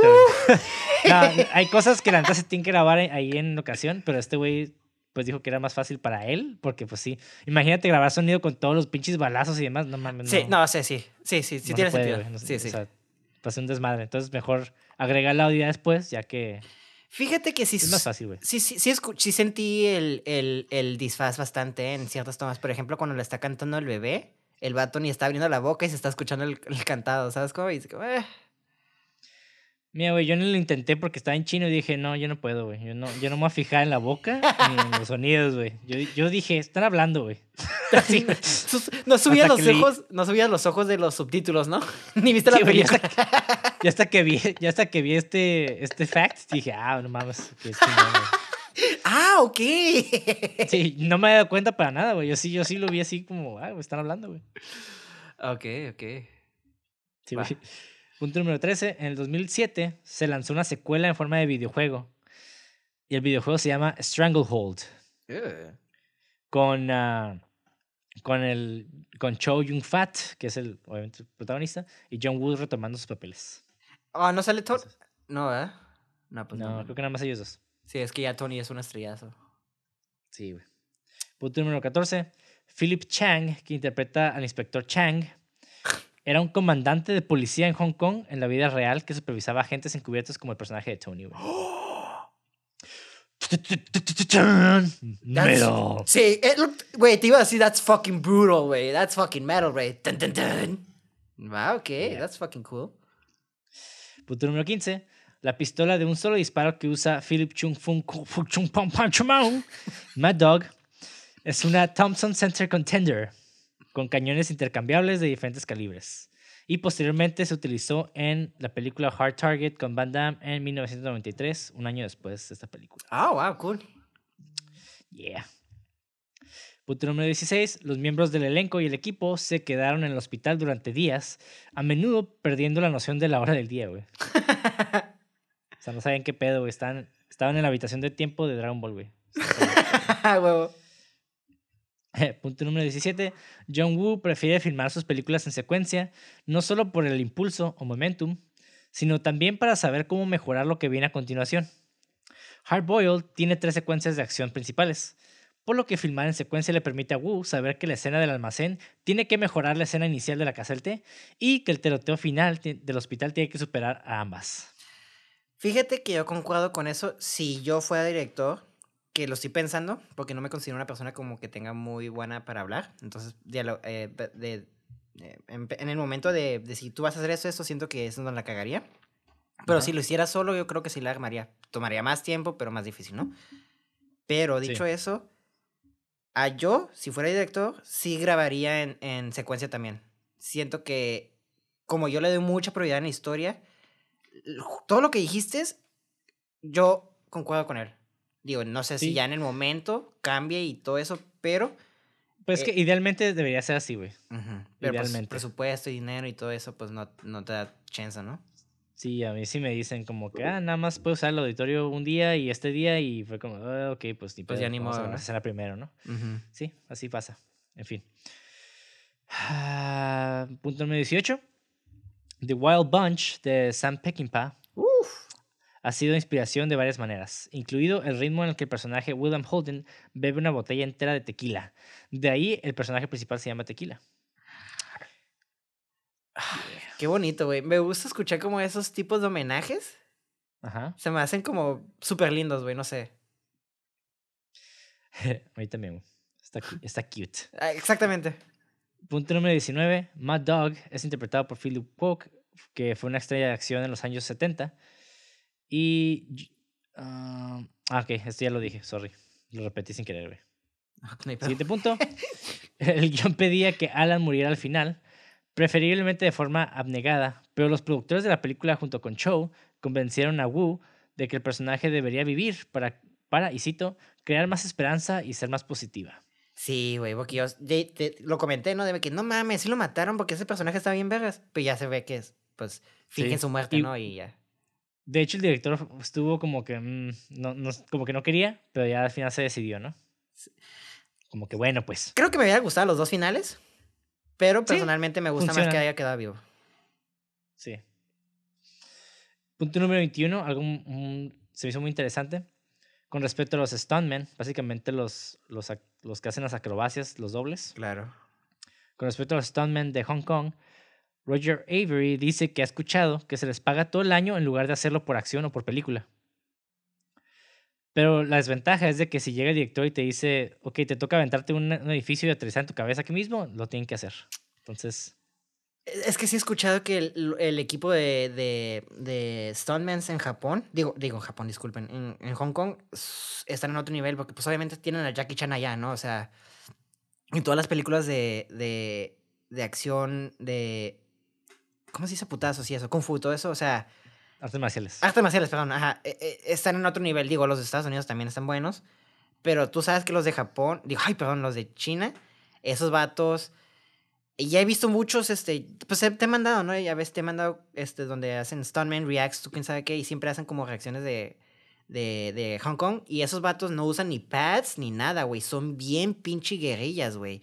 Y, es- y yo les, les doy el respeto tan cabrón porque pues no mames, güey. O sea, eh, solo aquí un stunt era donde un vato llegó con una moto a estrellarle la moto a otra persona, güey. O sea, what? That's fucking güey. brutal, güey. Sí, y de hecho el, el productor de Hardboiled, Terrence Chang, dice que Wu, el director, cree que los stuntmen deben ser apreciados por lo que hacen. O sea, realmente Sí, sí, hay una cultura de apreciación hasta cierto punto, ¿no? Bueno, Sí. por lo menos por parte del director. Que se me hace muy cool, güey. Porque realmente creo que los stuntmen son las personas más que más, más importancia tienen dentro de las películas de acción, especialmente. Sí. Y yo creo que son los que menos reciben crédito, güey.